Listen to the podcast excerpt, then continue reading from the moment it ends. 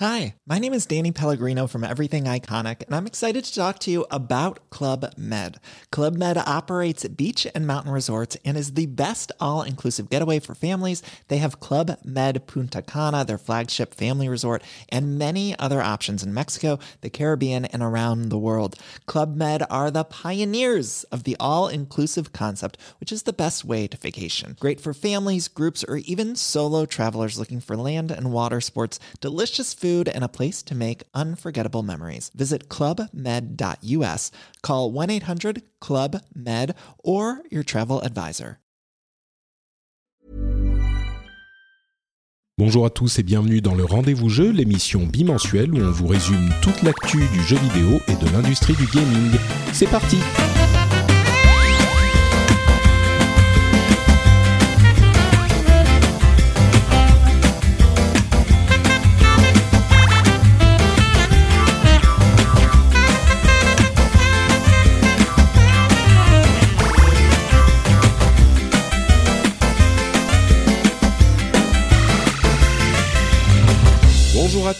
Et bienvenue dans le Rendez-vous Jeu, l'émission où on vous résume toute l'actu jeux vidéo avec des news PC, des news consoles, etc., etc. Tout ce qui concerne le gaming est dans le Rendez-vous Jeu.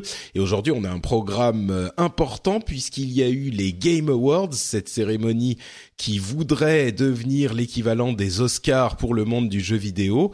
L'édition 2015 a eu lieu ce week-end et on a aussi eu le PlayStation Experience, une présentation de Sony de fin d'année qu'ils avaient déjà fait l'année dernière en 2014, qui avait été euh, sympathique. Et là, on a aussi eu, eu quelques annonces, euh, bon, des trucs intéressants, des trucs surprenants, euh, des trucs qui nous retournent le cœur, on va dire, et dans tous les sens du terme. Et on va vous en parler, on va vous résumer tout ça si vous n'avez pas eu le temps de regarder toutes les informations qui en ont émané. Pour m'aider à décortiquer et à analyser toutes ces infos, j'ai l'inénarrable Jika Loret. Comment vas-tu, Jika Salut Patrick. Bah oui, ça va. Je suis content de revenir. Ça fait un petit moment. Et euh, j'espère qu'on va pouvoir, euh, je pourrai revenir régulièrement squatter, euh, squatter dans ton, dans ton, dans ton, dans ton studio virtuel. Bah écoute, tu m'as un petit peu manqué, donc je suis mmh, content de te retrouver effectivement. On a réussi à se débrouiller. on a réussi à se débrouiller pour que je revienne un petit peu. Cette voix suave m'a manqué.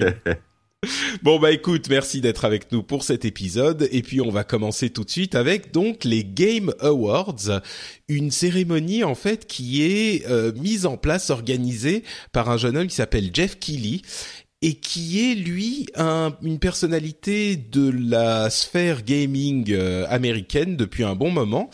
Et en fait, son rêve, c'est, comme je le disais en début d'émission, de créer une cérémonie de jeux vidéo, de l'industrie du jeu vidéo, qui soit l'équivalent des Oscars ou des Emmys euh, pour le cinéma ou la musique. Et il y a eu, disons qu'il n'y a pas un show aujourd'hui qui euh, établit, comme le font les Oscars, quel est le film que l'industrie a euh, préféré ou quel est, enfin en l'occurrence le jeu que l'industrie a préféré. Et en deux ans, disons que la première édition était un petit peu, euh, comment dire, un petit peu maladroite euh, et, il y avait quand même beaucoup, énormément de pubs, il y avait énormément de, disons que ça semblait pas hyper naturel, mais on sentait l'effort euh, de Jeff Keighley qui euh, voulait vraiment en faire quelque chose de notable. Quelle a été ton impression sur cette deuxième édition? Bah, euh, écoute, moi j'ai pas vu tout. Euh, j'ai regardé des extraits, j'ai regardé, euh, notamment j'ai trouvé, alors même si c'était un peu trop à l'américaine, il y, a eu un hommage à Satoru Iwata euh, à un moment donné. Donc euh, il y a Régis Fils-Aimé qui est venu sur scène, qui a fait un discours sur Satoru. C'était c'était assez assez poignant, même si il y avait un côté hyper hyper cérémonieux que j'ai trouvé un peu un peu too much. Bon, bref. mais c'est vrai que c'est vrai que ça avait l'air d'être un peu plus sobre et un peu plus classique dans l'esprit, voilà, d'un award de Cinoche qu'on avoir avant. Et puis il y a toujours euh, ce qui est bien. Puis il faut, faut, pas se mentir, si on regarde ces trucs-là, c'est pour les, les trailers euh, exclusifs qui sont diffusés. c'est pas forcément pour la série en, en elle-même. Hein. Euh, les, les fameux World Premières où on sait qu'on va avoir du, un petit sucre sur euh, nouvelle phase de gameplay ou même même certaines annonces de jeux Ouais, c'est vrai. En tout cas, en tout cas, moi, moi, c'est avant tout pour ça que je les regarde. Hein, au final, les, les, récompenses. Moi, j'ai tendance à dire. Enfin voilà, il y a. C'est vrai qu'en France, on avait. Alors, je crois que ça n'existe plus. Faut que peut-être que je dis une bêtise. Il y avait les Milton, euh, qui était un, qui était un donc une cérémonie euh, qui avait lieu à l'époque du festival du jeu vidéo sur sur le jeu vidéo. Alors pour, pour le coup français. Et j'avais assisté un peu à. Je, crois que j'en avais assisté à un, à un ou deux c'est pas mal, mais c'est, enfin, je sais pas, ça, je trouve ça toujours un peu pompeux et, euh, enfin, comme les Oscars ou les Césars, hein, euh, je préfère. Ouais, c'est ce que, c'est, ce que j'allais dire. À un moment, tu disais oui, c'est euh, un petit peu moins flashy. Je sais plus quel terme t'as utilisé. Euh, pour une cérémonie comme celle-là, c'est, faut relativiser, quoi. Effectivement. Exactement. Ouais, ouais, c'est ça, ouais. Et euh, ouais, non, non, c'est, c'est, je sais plus ce que je voulais dire. Bref, bah, vas-y. Disons que, disons que, effectivement, c'est, il y a énormément de pubs. Je veux dire, chaque segment de l'émission, à part le moment où ils ouvrent l'enveloppe et ils disent euh, voilà tel gagnant pour telle mmh. catégorie, chaque segment est sponsorisé.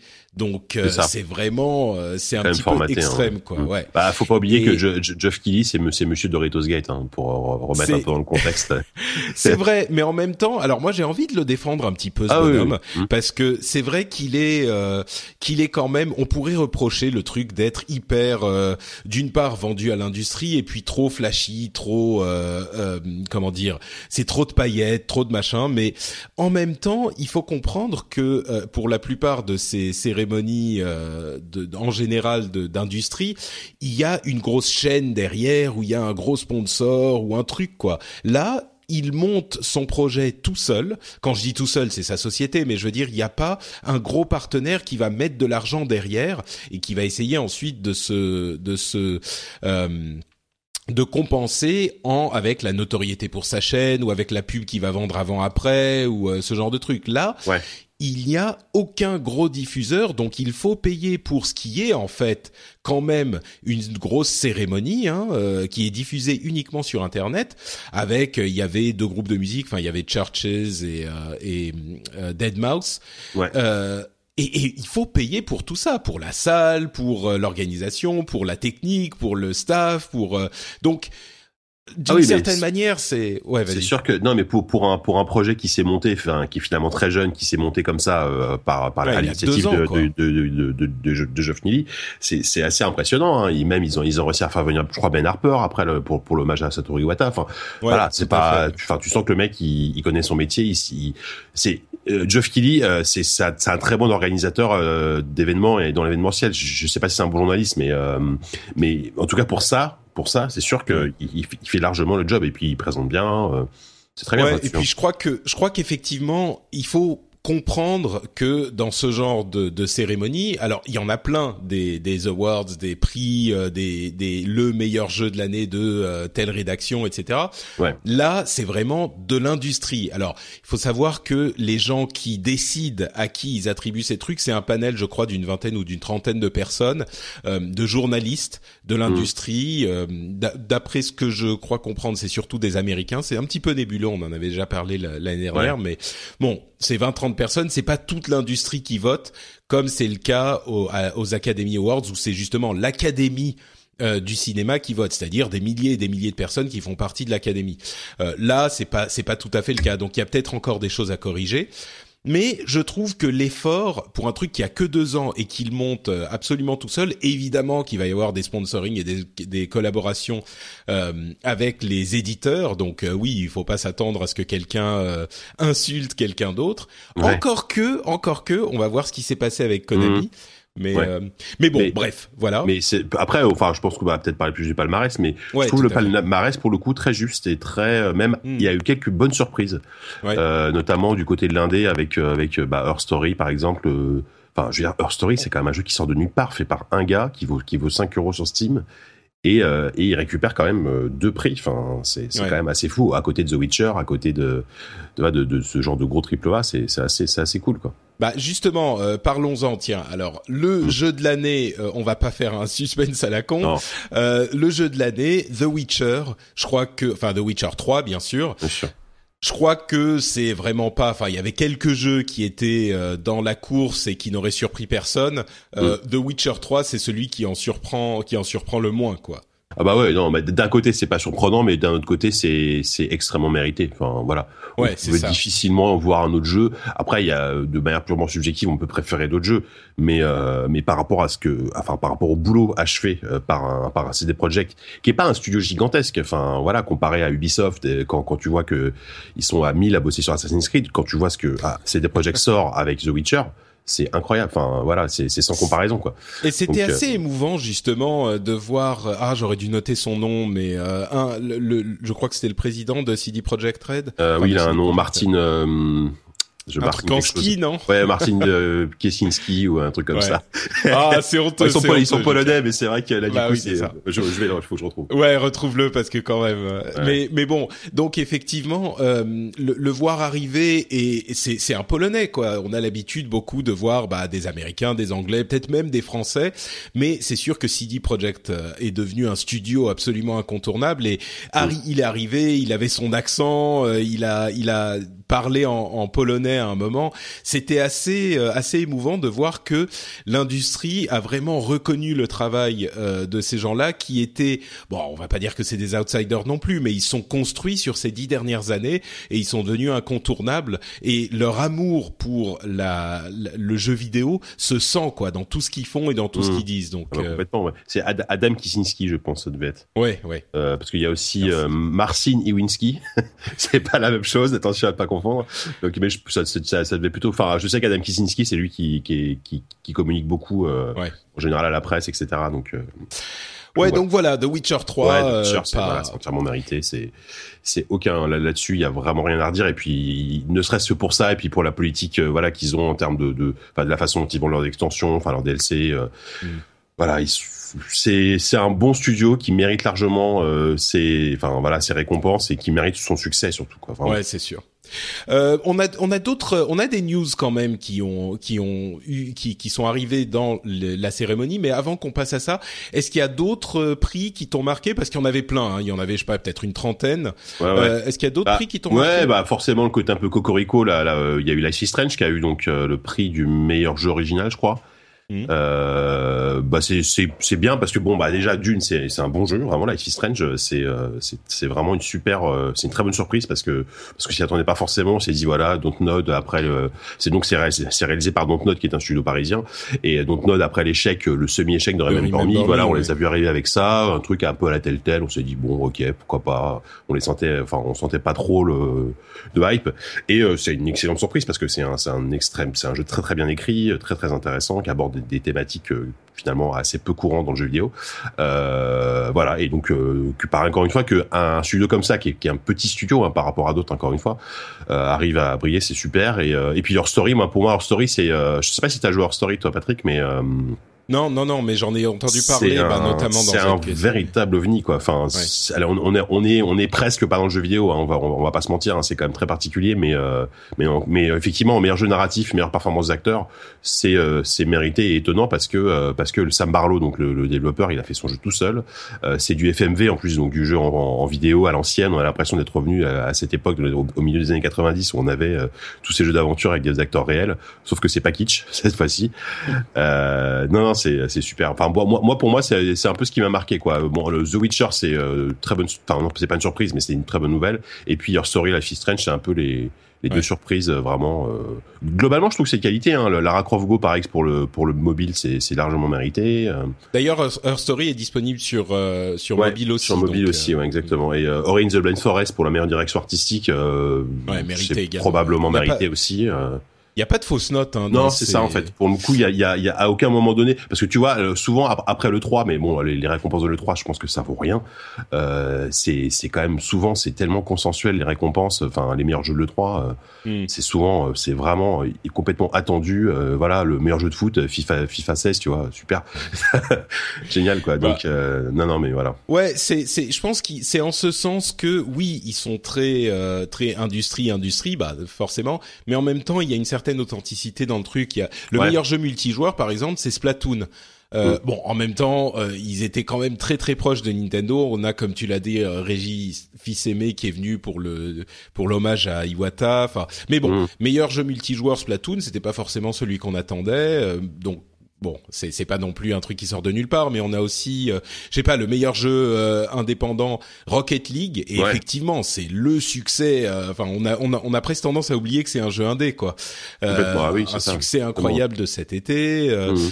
Euh, ils ont récompensé une équipe e-sport, celle de Optic Gaming. C'était marrant, ils étaient avec euh, Shaquille O'Neal qui était sur scène aussi pour annoncer le retour de chaque fou. Ah oui.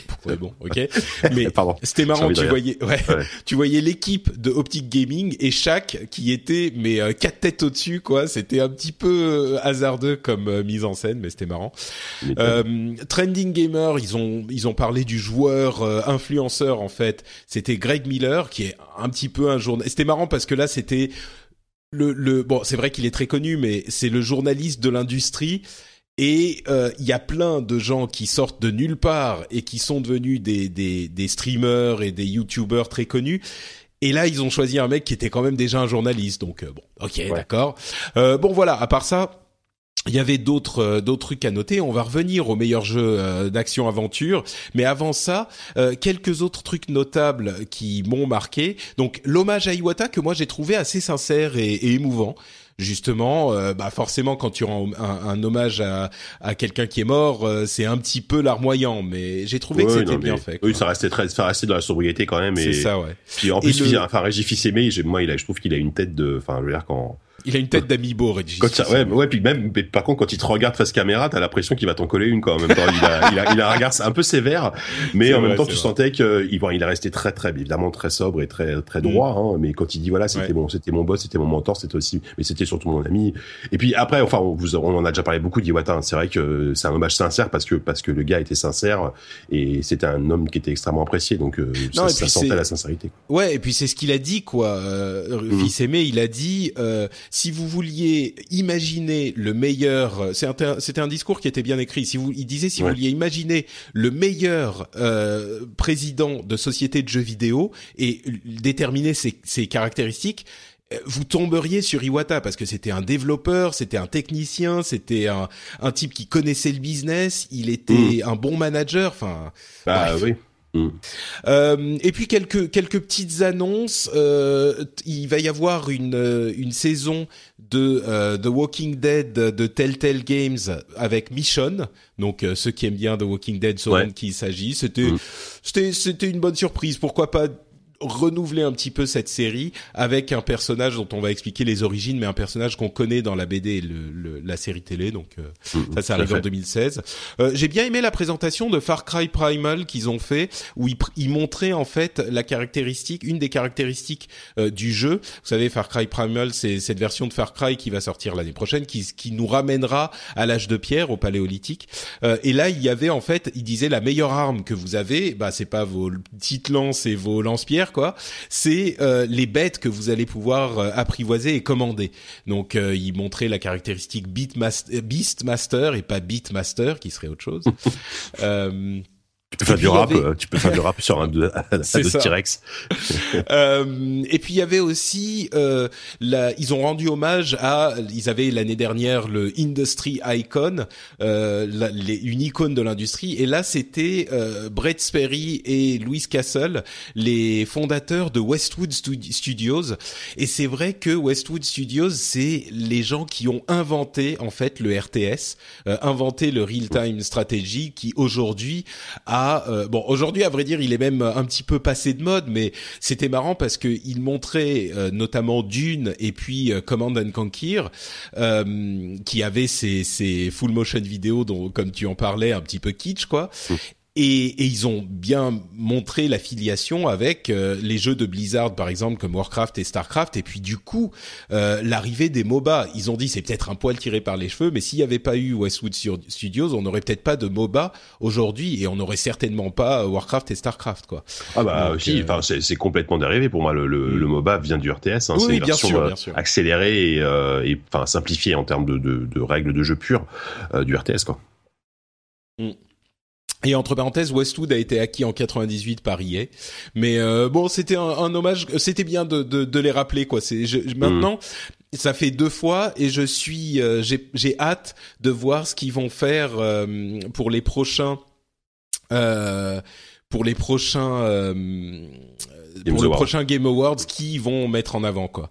Euh, pour ceux qui se souviennent pas, c'était l'année dernière, c'était Ken et Roberta Williams euh, pour euh, Sierra et King's Quest quoi. Ah, puis c'est c'est des gens, enfin c'est bien, c'est que que ce soit Westwood ou Kenny Roberta Williams, c'est des gens qui sont assez peu connus du grand public, même pas du tout connus du grand public. Enfin voilà, ouais, ça. ça. change de mettre toujours Miyamoto ou mm.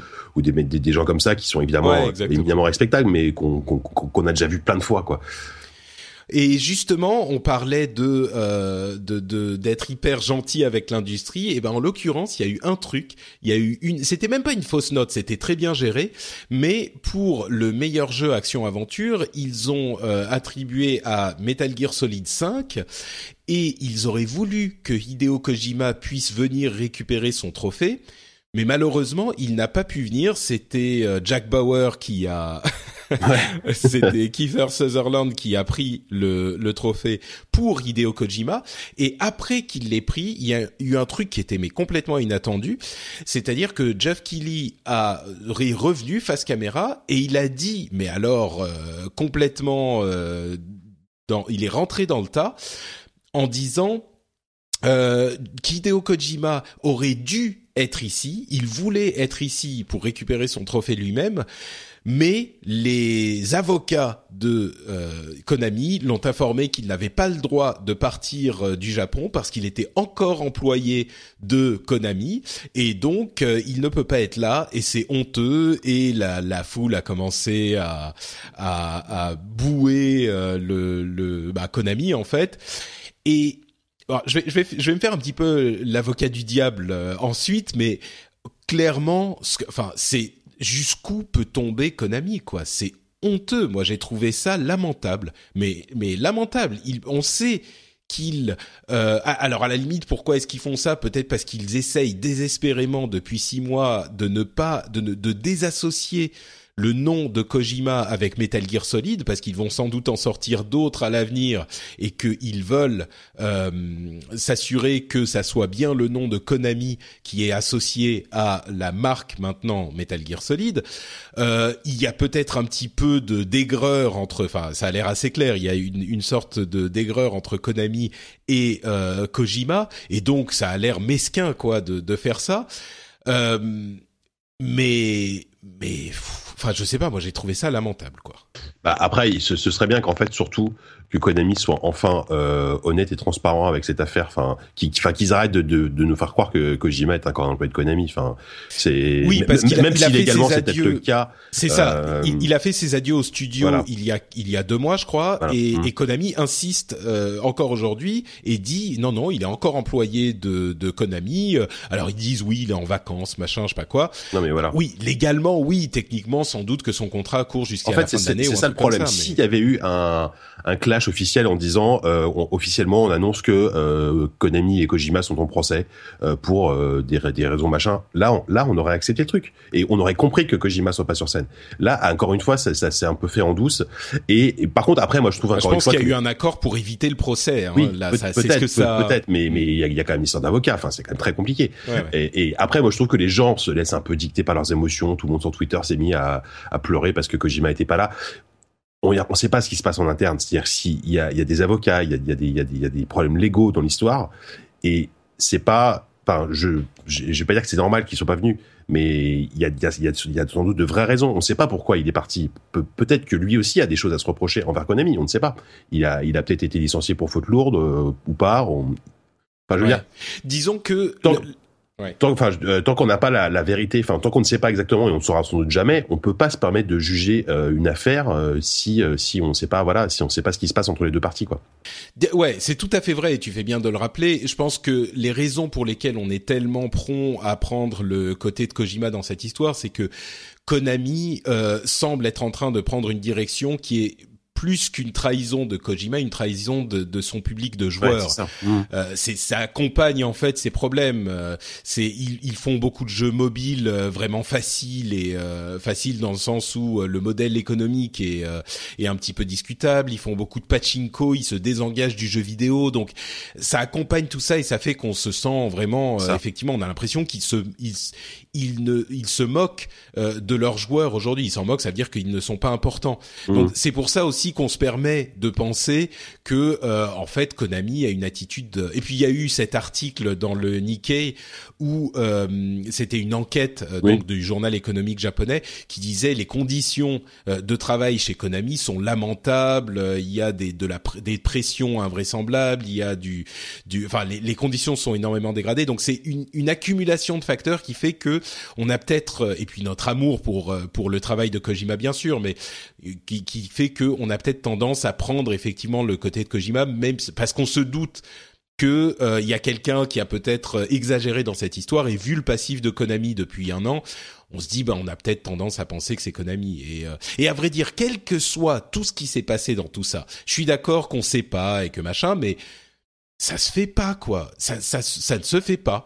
Oui, tu as un, un désaccord avec ton employé et peut-être même qu'il a fait une faute grave, mais c'est quand même malgré tout un type qui a travaillé pendant 20 ans pour toi et pour cette série, qui t'a fait des millions et des, dizaines et des centaines de millions de dollars.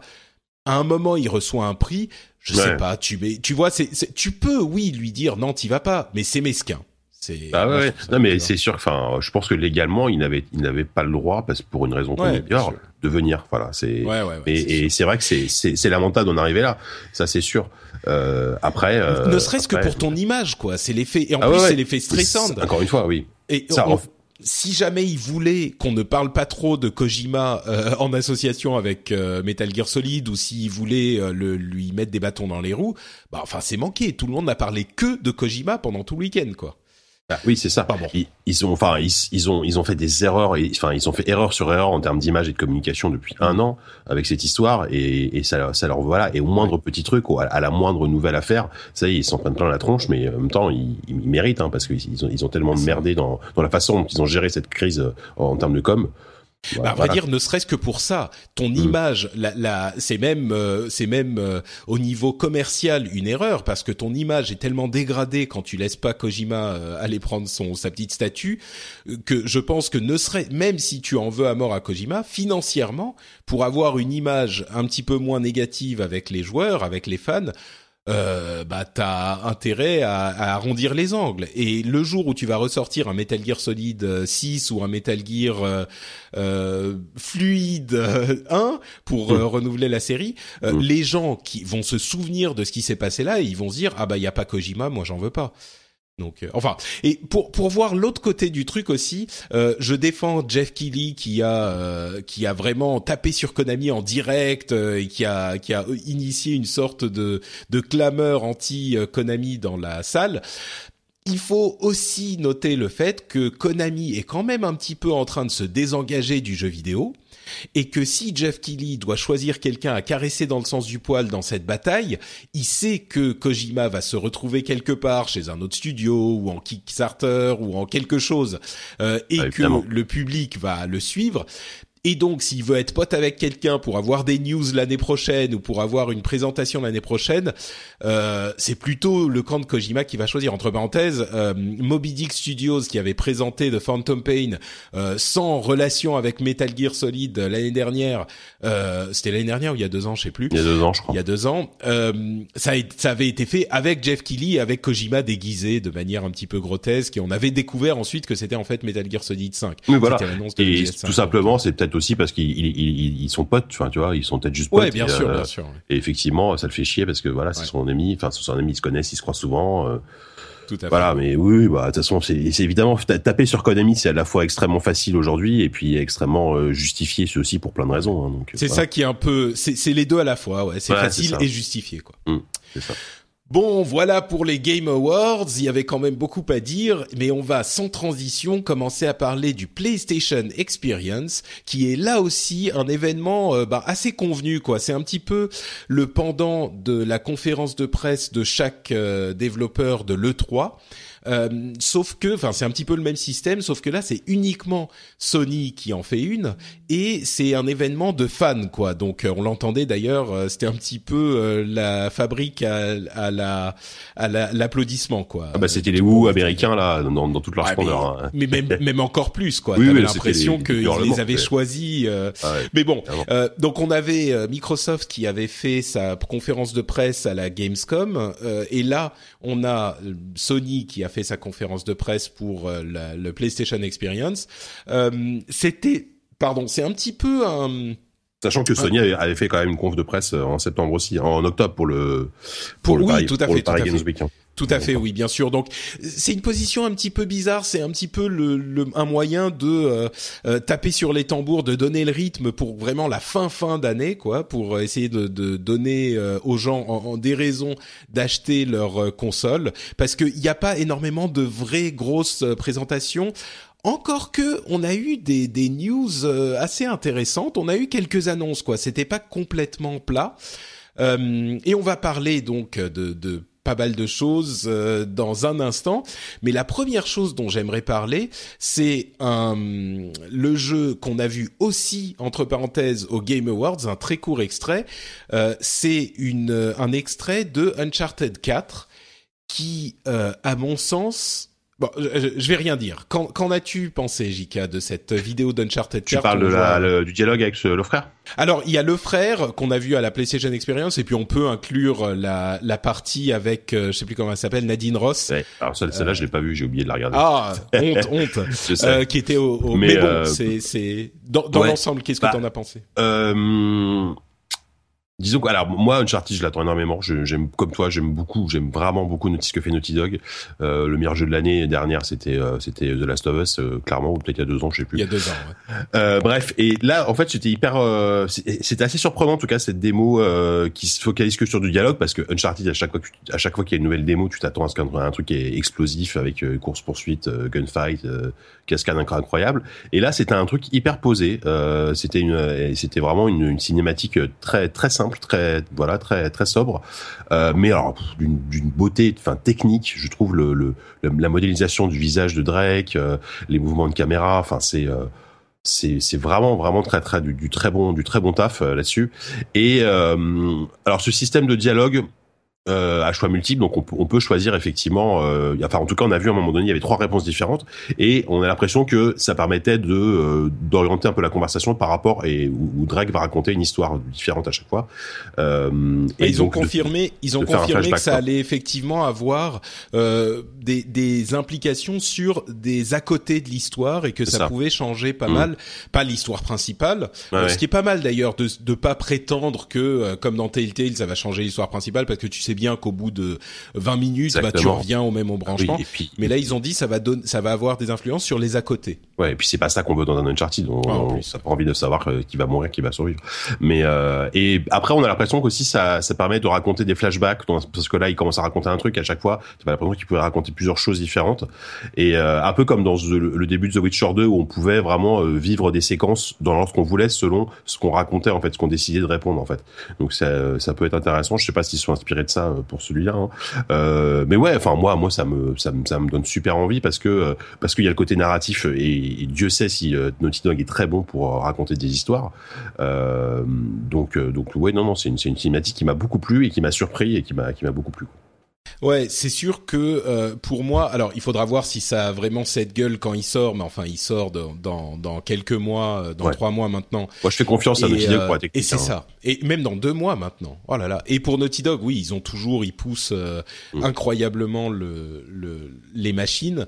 Euh, d'ailleurs, Sony a débloqué un, un septième cœur de leur processeur. On se doute que chez Naughty Dog, ils avaient peut-être le droit d'utiliser depuis un moment pour pour s'assurer que le jeu soit aussi beau que possible, mais euh, c'est c'est un truc, mais c'est un vrai choc quoi, un vrai choc visuel. On en a à chaque console de temps en temps. Il y a le jeu qui arrive et où tu dis euh, là c'est la claque. Et euh, quand j'ai vu, ben, avec la, la présentation euh, au Game Awards avec Nadine Ross, euh, qui commence à, à, se battre contre Drake, mais quand il arrive, il, il y a une sorte de jeu qui s'instaure entre eux. il ouvre la porte et, et il lui dit, "Eh, mais vous êtes pas censé être là." Et elle, elle lui dit, "Bah, vous non plus.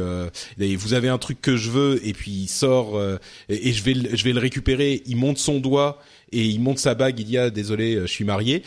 Mais toute cette scène, c'est d'une beauté. Et pareil, dans la scène qu'on a vue de, de, la PlayStation Experience, il met des, des tampons sur des papiers, tu sens qu'il s'emmerde. Il a dû promettre qu'il ne qu'il n'irait plus euh, sauter de, de, des montagnes euh, euh, et risquer la mort à chaque instant. Et la réalisation, la modélisation, le jeu d'acteur, mais c'est incroyable. T'as une, tu as, et c'est ça que j'aime bien dans les jeux Naughty Dog et dans ce genre de jeu. T'as une émotion qui passe. C'est un, le storytelling qui est tellement euh, bien conçu que ça te, ça te prend quoi. Quand il rencontre son frère dans le, le la, la, pièce. Enfin, moi, je suis très client des Uncharted, donc je suis peut-être euh, particulièrement réceptif, mais il y a euh, tous les éléments de de cette euh, scènes sont parfaits quoi. Mmh. C'est euh, c'est sublime, c'est juste mmh. magnifique. C'est magnifique. J'ai j'ai j'ai hâte de de le voir parce que j'ai l'impression qu'ils réussissent dans ce qu'ils font de mieux. Bon ensuite maintenant on a dû voir en tout quoi 15 minutes ou 20 minutes en tout du jeu. Donc il faut rester un tout petit peu prudent mais moi qui suis client du truc, euh, je pense que je vais être de tout ce que j'ai vu, je pense que je vais être aux anges quoi. Ouais, ouais, ouais, non mais moi, moi aussi, je, je, je suis clairement emballé. Puis, puis tu sens qu'en termes de, de, de, narration, de, de, de, vari de variation dans l'émotion, dans la sobriété, ils ont appris, ils ont appris de The Last of Us aussi, qui était un jeu euh, qui jouait vraiment avec nos, nos, nos émotions. Euh, C'était un ascenseur émotionnel, quoi. Alors évidemment, ce sera Uncharted, ça va rester de l'aventure, ça va rester du pulp, ça va rester de l'action, ça va rester avec du, il y aura de l'humour. J'espère qu'on aura tout ça. Euh, mais mais tu sens qu'ils ont travaillé euh, travaillé dans la mise en scène euh, depuis depuis The Last of Us quoi. Mais c'est ça qui est bien en fait dans Uncharted. En fait, Uncharted c'est bah on le sait hein, le mélange entre Tomb Raider et Indiana Jones. Et tu as tous les éléments, t'as l'humour, t'as l'aventure, t'as l'émotion, t'as as tout quoi.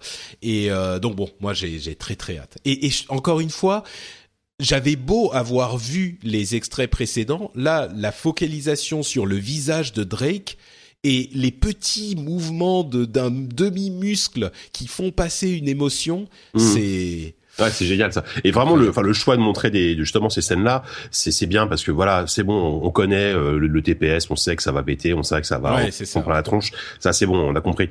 Montrez-nous un peu autre chose et euh, il montre que voilà qu'il y aura pas que ça. Enfin, on espère en tout cas mm. que euh, voilà. Mais moi, moi c'est clair que, en tout cas sur console, c'est c'est mon c'est mon c'est mon jeu, attendu là du premier trimestre quoi. Ouais. Clairement. Quoi. Un autre gros morceau euh, qui a été sur lequel on a eu plus de détails à la suite de l'E3, c'est Final Fantasy VII Remake. Alors, le remake de Final Fantasy VII, on n'en avait pas vu grand chose, on savait pas trop trop, on avait vu des cinématiques, et là ils sont arrivés avec une, euh, un ensemble de d'extraits qui nous montrent que c'est un vrai vrai remake. C'est pas juste un, un, une traduction graphique du jeu existant qui d'ailleurs n'aurait pas eu beaucoup de sens parce que euh, refaire le Final Fantasy VII de l'époque euh, avec le, les combats tels qu'ils étaient avec des graphismes plus plus réalistes, ça aurait été un peu bizarre. et entre parenthèses, le Final Fantasy VII, le 7, le port de Final Fantasy 7, vous pouvez le télécharger sur PlayStation 4 dès aujourd'hui. J'ai même pas vu le prix d'ailleurs. Euh, je je sais pas combien il coûte. Non, mais j'ai pas vu non plus, mais euh, ça va être quoi, 10, 15, 20 dollars, ça, un prix ça à peu près, ouais. Oui, voilà. un énième portage de, de FF7, quoi. C'est ça. Euh, mais si vous voulez l'original, vous pouvez le récupérer. Et par contre, celui-là, euh, il va y avoir un, un, changement, enfin des changements hyper importants. Euh, ils reprennent vraiment la trame, l'univers, l'histoire. Mais il y a énormément de choses qui changent. Les, enfin, les, les, les, cinématiques sont entièrement refaites et sont un petit peu plus adultes, un petit peu plus, euh, un petit peu plus noires. Euh, on sent qu'il y a une narration qui a été un petit peu transformée.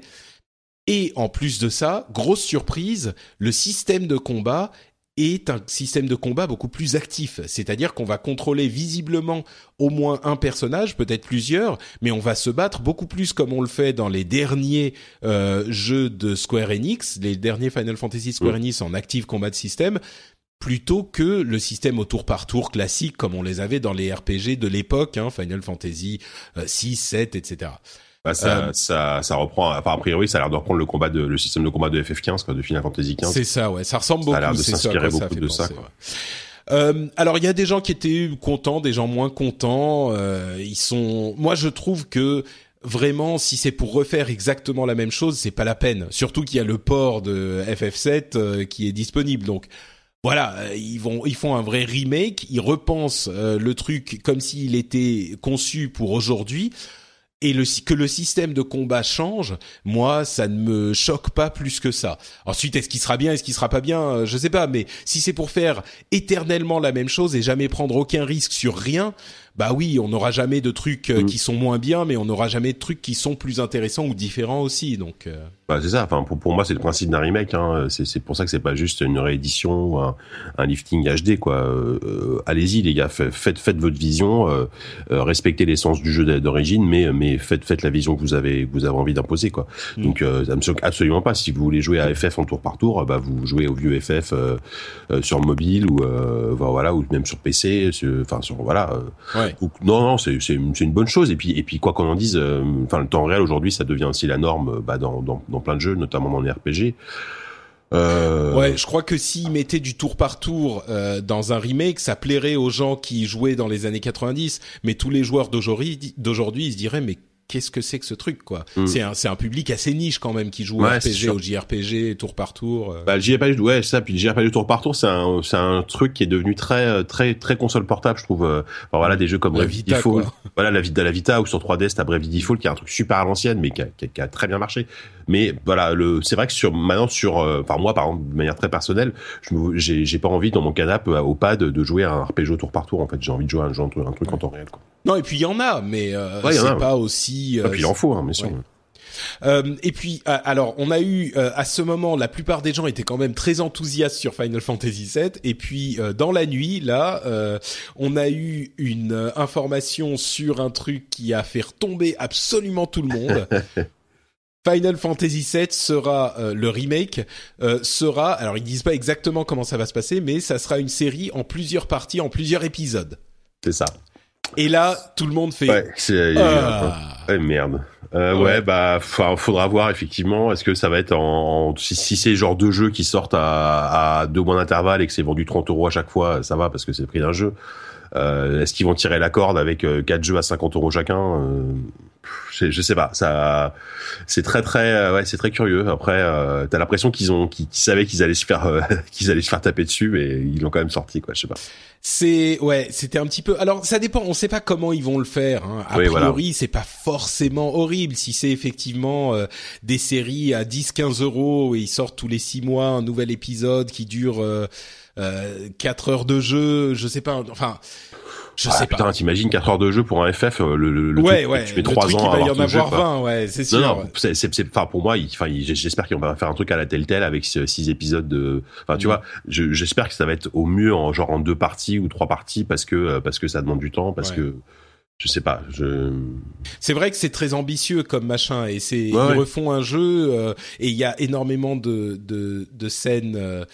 Bon, c'est très ambitieux. Je pense qu'ils pourraient le faire en une fois, mais il y a, ils ont, ils semblent avoir l'intention de tirer un petit peu sur la corde aussi. Mais du coup, ça va être Final Fantasy VII Remake 1, Final Fantasy VII Remake 2 ou Part 1. Bah, c'est ça. C'est comme euh, FF euh, Final Fantasy 13 1, 13 2, 13 3, enfin 13. Sauf que c'était des jeux complètement ouais, voilà, différents. C'était des jeux complets, c'était des jeux différents. Là, là, là, forcément, franchement, la facile, enfin la séduction de, de faire un jeu en deux parties sur un jeu comme FF7, enfin plusieurs parties sur un jeu comme FF7 pour en vendre euh, bah, quatre fois plus, c'est tellement tentant que là Square Enix ils ont craqué ils se sont dit bon allez, de toute façon on va en vendre euh, donc euh, on y va. C'est vrai. Et en même temps c'est pas forcément complètement injustifié. Je veux dire si tu fais un jeu à, à 50 euros qui te fait 20 euh, heures de jeu et puis deux en plus qui suivent pourquoi pas? C'est pas Ouais, ouais, ça, ça, va vraiment dépendre du prix, effectivement. Enfin, euh, mais, mais c'est sûr que ça, ouais. Ouais, tu vois, les mecs, enfin, à l'époque, les, les, les, vieux cons vont te répondre, on payait nos jeux 60, enfin, on payait notre FS 60 euros, et, ou même moins cher. Bah, bien sûr, et, mais et on, pas la on, même y, on y jouait 200 heures, quoi. Et tu, aujourd'hui, t'achètes à The Witcher, tu vois, par exemple, et t'y joues 150 heures euh, pour le prix, euh, pour 50 euros, Mm. quoi. Non, non, c'est sûr, c'est sûr. Mais enfin, oui, Là, en c'est sûr que je préférerais que ça soit un jeu complet Voilà. et que tu l'achètes une fois. Oui, je préférerais. Là, j'ai du mal à, à trouver vraiment euh, pour quelle raison, quelle, quelle, quelle serait la bonne raison Mm. que, pour lequel ils sortiraient ça en épisodique, quoi. Bah, Avant que ce soit un jeu tellement gigantesque et euh, que euh, que peut-être ils ont besoin de beaucoup de temps de développement et que au lieu au lieu d'en sortir un dans dans six ans, ils préfèrent en sortir la moitié euh, dans un an. Euh, C'est c'est peut-être ça, c'est peut-être par rapport au temps de développement aussi. Hein. Il- Ouais, il- bah, il y a sûrement l'aspect financier qui rentre en compte, mais Ouais, ouais. euh, mais je sais pas. Et puis et puis je me demande aussi quel va être l'attrait de Final Fantasy VII remake aussi. Euh, c'est quand même un projet effectivement hyper ambitieux. Euh, vu comment ils le refont, c'est pas juste euh, bah on va faire euh, des graphiques HD et puis voilà. Euh, et je suis pas certain que parce que Final Fantasy c'est plus une série qui a un, un un public aussi immense qu'à l'époque. Hein. Ils sont vraiment fourvoyés avec euh, euh, 12, euh, 13. Bon, euh, voilà, il y a 15 qui va arriver. On espère que ça va faire remonter un petit peu, mais il y a un public de fidèles. Mais c'est pas un jeu qui est un triple A comme, enfin, qui va se vendre euh, à, par par palette entière dans les dans les super U, tu vois. Mm. C'est euh, c'est pas un Assassin's Creed ou un. Alors qu'à l'époque, il y a des gens qui vont dire oh mais bien sûr, mais machin. À l'époque, c'était ça. Euh, tu sortais Final Fantasy VII, Final Fantasy VIII, mais Ah tout le monde y jouait, tout le y monde. C'était vraiment Call of Duty, euh, Final Fan- euh, Assassin's Creed, enfin tous ces triple A qu'on qu'on critique un petit peu aujourd'hui. Euh, Final Fantasy était à ce niveau, donc le fait de refaire un jeu comme ça, je, enfin. Je sais pas s'il y aura énormément. Il y a des gens, à mon avis, qui n'en ont jamais entendu parler. Les gens qui jouent justement à, à PES et à Assassin's Creed, ils vont se dire, bah, c'est quoi ce remake d'un vieux truc des années 90 Euh, pff, Bof, euh, Ouais, mais pas et- tellement. et je pense que Square Enix, euh, ça serait aussi assez malin pour ne pas le vendre, en tout cas à ces gens-là, comme un vieux remake des années 90. C'est Non, ça bien sûr, C'est pour ça qu'ils refont entièrement le jeu et, et ils, ils espèrent que ça a une, ça a une gueule suffisamment euh, neuve pour que pour que ça attire les, les nouveaux joueurs qui vont se dire Mm. waouh ça a l'air trop bien. Euh. Ouais. Et en plus ramener les, les milliers voire millions de, de, de gens qui euh, nostalgiques qui pour eux de toute façon FF7 c'est ça a été leur, leur porte d'entrée vers leur, leur RPG japonais. C'était 150 heures de jeu sur leur PlayStation. Ça hein, voilà donc euh, et eux ils Ouais, vont craquer mais- c'est obligatoire. Quoi. C'est sûr, et je pense qu'il sera difficile pour les gens qui ont connu Final Fantasy VII, qui était le l'avènement de la PlayStation 1. euh. Ça sera difficile pour eux de résister à l'appel du remake, au moins d'un épisode, quoi. Au moins d'en Ah bah, acheter un, sûr. ça va être compliqué. Mais il faut pas oublier que le nombre de personnes qui aimaient la PlayStation à l'époque, qui étaient des joueurs à l'époque, est infinitésimal par rapport au marché du jeu vidéo aujourd'hui et par rapport à ce que représente le coût de développement d'un jeu Ah, de cette ampleur d'aujourd'hui. Donc il faut pas non plus penser que parce que les fans de l'époque vont aller acheter Final Fantasy VII, automatiquement ils vont faire un carton. Moi je crois que c'est pas un, une garantie. Vu l'ampleur qu'il lui donne, encore une fois, il ferait un petit remake HD facile. Je pense qu'ils seraient rentrés dans leurs frais facilement. Là, ils redéveloppent entièrement un nouveau jeu. Bien sûr, euh, il est possible qu'ils gagnent euh, énormément d'argent sur le truc, mais c'est pas entièrement 100% garanti. Il est possible que ça attire, euh, je sais pas, un deux millions de fans ou de, de gens qui vont euh, euh, se dire, euh, bah je veux absolument la voir parce que ça me rappelle ma jeunesse, mais et que ça s'arrête là. Donc euh, c'est pas aussi autant un slam dunk garanti qu'on pourrait le penser quoi. Bon maintenant est-ce que ça justifie le multi-part series Alors là euh, c'est il y a un pas que je ne franchirai pas quoi. Mmh. Ouais, c'est c'est aussi c'est sans doute que les coûts de développement sont extrêmement élevés aujourd'hui et en plus pour un jeu comme ça et que et que Square euh, a enfin voilà faut, faut Square ils sont pas non plus dans une forme olympique tu vois aujourd'hui Exactement. ouais. c'est pas c'est pas les plus en forme de l'industrie quoi donc euh, euh, ils- je pense qu'ils ont encore le souvenir euh, douloureux de des- d'échecs comme les, les films Final Fantasy justement qui, ont été des fours enfin notamment le premier film donc bon je pense que ils, ils savent qu'ils ont eu un public de fans énorme qui, qui les attendent et qui vont de toute façon acheter le jeu mais comme tu dis c'est cette masse de fans est-ce qu'elle est suffisamment grande pour rentabiliser un projet comme ça? Bon voilà Ouais. Ouais, sûr. C'est c'est sûr que c'est pas évident. Bon, euh, on espère que Square va réussir à remonter la pente parce qu'entre Final Fantasy XV qui a l'air sympa, Dragon Quest un, un nouveau qui arrive bientôt, etc. Ça devrait, ouais quand ça même devrait aller. ouais ça devrait aller j'espère espérons. Euh, L'autre gros choc pour moi euh, de cette euh, de cette conférence, ça a été Ni no Kuni 2 de Level 5. Je sais pas si euh, tu connais Nino Kuni premier du nom. Et si, si, si ouais, j'avais j'avais joué un peu au, à la version PS3 euh, de Nino Kuni parce que c'est vrai que j'aime beaucoup Ghibli et euh, bon, je suis Ghibli, Ghibli, euh, Ghibli, oui. Euh, ah, t'es sûr que c'est Ghibli? Oui, bon bref, Ghibli. Oui, oui. En fait, c'est bizarre parce que la, la prononciation selon la, la transcription romane occidentale, ça devrait se lire Ghibli, mais en fait, ça s'écrit en caractère japonais, ça s'écrit ça s'écrit Ghibli. Donc, Ghibli, d'accord. Bien Ghibli, ouais. D'accord, Ghibli. Et du coup, alors qu'ils pourraient écrire Ghibli s'ils voulaient, mais ils écrivent Ghibli. Ouais, c'est une pronom, ils prononcent Ghibli, d'accord. Ouais, ouais. Et euh, pardon. Oui, donc ouais, donc non, non, j'avais joué. Euh, après, je j'avais pas été plus emballé par le jeu au-delà de, la, de la DA, effectivement, enfin de l'univers euh, qui rappelle les, les, films Ghibli. c'est ça m'avait pas, ça m'avait vite ennuyé finalement. Donc ouais, c'est alors effectivement le jeu en lui-même et disons que le, gameplay est pas forcément inoubliable. c'est un truc assez classique, un RPG. Bon voilà, c'est c'est pas forcément le truc qui va vous donner des des sueurs, euh, des, des palpitations de, de, comment dire, de bonheur. Mais par contre, c'est ça qui que tu soulèves et qui est phénoménal. Si vous n'avez jamais vu un extrait de Nino Kuni, euh, c'est invraisemblable de beauté, le premier. Et là, mais on parle des, des, dessins animés des studios Ghibli, euh, c'est exactement ça. Et je suis émerveillé qu'on arrive à un niveau de technique où on peut en jeu vidéo jouer un, un, dessin animé quoi. C'est vraiment ça. Déjà, ils y étaient presque avec Nino Kuni 1, c'était sur PlayStation 3 à l'époque, euh, et là avec Nino Kuni 2, mais c'est euh, invraisemblable. On est on, est à la réalisation des fantasmes de euh, qu'on avait il y a euh, 20 ou même 10 ans quoi. Ça me fait un petit peu penser à Cuphead sur Xbox euh, One qui est mm. ce jeu euh, qui, qui qui est en fait qui a un look de dessin animé des années 30 et qui se joue avec ce look quoi, on a l'impression de jouer un dessin animé. Bah là c'est pareil, on a l'impression de jouer un dessin animé des studios Ghibli et c'est mais Franchement, vraiment, hein, c'est incroyable. Moi, je trouve ça, ça me met. Alors ensuite, est-ce que le jeu sera bien? Bon bah ça je, je, suis moins certain, mais au niveau graphique, franchement, Nino Kuni 2, c'est euh, il faut absolument regarder ça si on aime un petit peu les jeux vidéo, ne serait-ce que parce que c'est euh, pour pour savoir ce qu'il est possible de faire quoi. C'est tellement unique, c'est tellement beau. Ouais, c'est ça. Euh, Et d'ailleurs, est-ce est-ce qu'on est sûr que le parce que est-ce qu'on est sûr que Ghibli est vraiment associé au projet? Parce que j'ai pas après évidemment ça reprend l'univers mais euh, est-ce qu'ils sont à nouveau euh, voilà est-ce qu'ils ont juste vendu la licence euh, alors euh, à c'est level 5 oui c'est level 5 qui fait ça. C'est ça. Alors ils étaient associés au premier. Je crois pas qu'ils soient associés au deuxième ou en tout cas ça a pas été mentionné. Donc mais par contre le le style graphique ah, le trait rien, oui. quoi. ah oui de toute façon le trait c'est c'est du Ghibli pur jus on, on le sent tout de suite hein.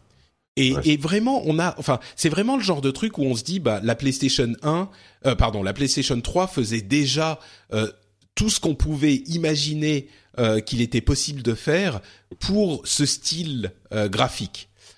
Et donc, que peut apporter Nino Kuni 2, tu vois? Pourquoi est-ce que est-ce que ça peut améliorer? Mais vraiment, quand on regarde le trailer, mais enfin, là, je suis en train encore de le regarder en, en, en parlant mais c'est invraisemblable, vraiment. Enfin, je je peux pas le dire euh, assez fort. Allez regarder ça, c'est magique quoi, c'est magique.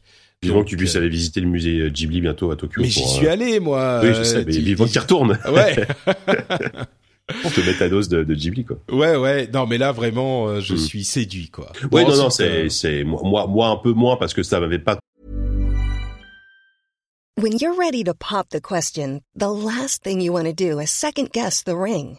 At BlueNile.com, you can design a one-of-a-kind ring with the ease and convenience of shopping online. Choose your diamond and setting. When you find the one, you'll get it delivered right to your door. Go to BlueNile.com and use promo code LISTEN to get $50 off your purchase of $500 or more. That's code LISTEN at BlueNile.com for $50 off your purchase.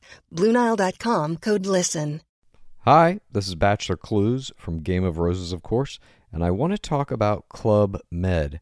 Everybody knows Club Med has been the pioneer of the all inclusive resort since 1950, with almost 70 resorts worldwide, ranging from beachside destinations in the Caribbean and Mexico to exotic locations like the Maldives and Morocco, or even the mountain destinations like Japan and the European Alps. Dine on delicious gourmet cuisine, enjoy more than 20 activities, and make memories with your family. For more information, visit clubmed.us or call 1 800 Club Med or your travel advisor. Trop parlé à l'époque. euh, Enfin voilà. je- Ouais, je- donc le jeu était. Ouais, non, non, mais, mais c'est vrai que techniquement, c'est, c'est, c'est top, quoi. C'est, c'est vraiment top. C'est, ça a une- vraiment un charme fou. Euh, euh, t'as, t'as, t'as les musiques avec, en plus, qui sont magnifiques. Enfin, voilà. Ouais. Puis Level 5, enfin, Level 5, euh, c'est un, c'est un studio qui fait, des- qui fait du bon boulot en général. C'est quand même eux qui ont fait Dragon Quest 8, euh, qui était, qui était fantastique, qui font les, les Inazuma Eleven sur DS. Enfin, ils, savent de quoi, de quoi ils parlent, quoi. Ouais, ouais, exactement. Euh, encore des, des trucs intrigants ou intéressants. Euh, il y a Epic euh, qui a annoncé son MOBA. Euh, c'est Paragon qui avait été teasé il y a quelques temps de ça, Euh, et ils ont annoncé que c'était effectivement un MOBA qui serait disponible euh, en 2016.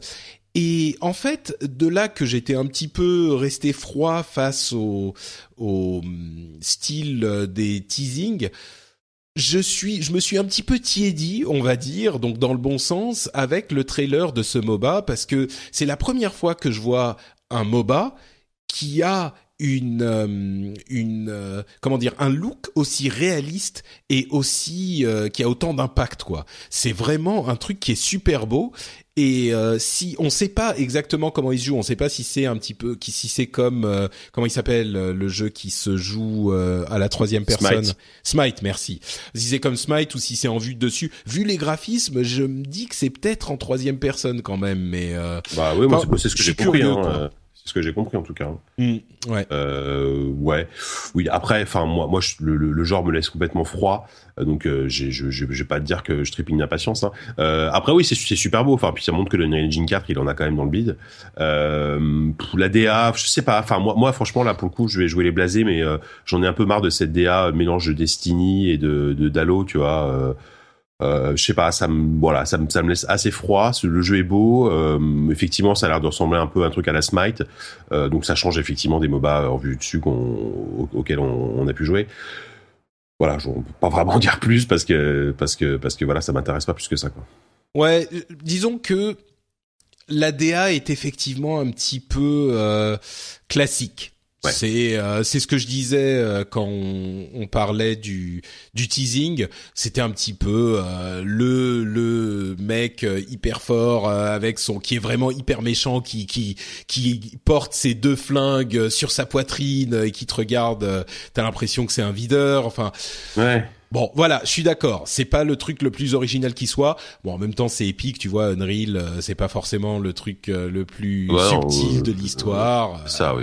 Voilà. C'est sûr, c'est sûr. Mais Et là, c'est vrai que putain, ça ressemble tellement, même même ça ressemble un peu à du Starcraft 2. Il y a des il y a, il y a des décors, on dirait des on dirait des trucs de des hum, pas les ergs, mais les euh, ah les protos. Enfin, il- Ouais. ça me rappelle un peu ça quoi aussi. oui, oui, oui, c'est vrai. Il y a un petit peu. il y a- disons que c'est pas le truc le plus original de la Terre. Je suis bien d'accord. Euh, maintenant. Je suis, comme je dis, je me suis tiédi. Hein, je me suis pas tout à fait réchauffé, Oui. mais c'est c'est le truc. Euh, il me, il m'intrigue. Voilà, il m'intrigue là où je pensais qu'il allait me laisser complètement froid. Je vais le suivre d'un œil.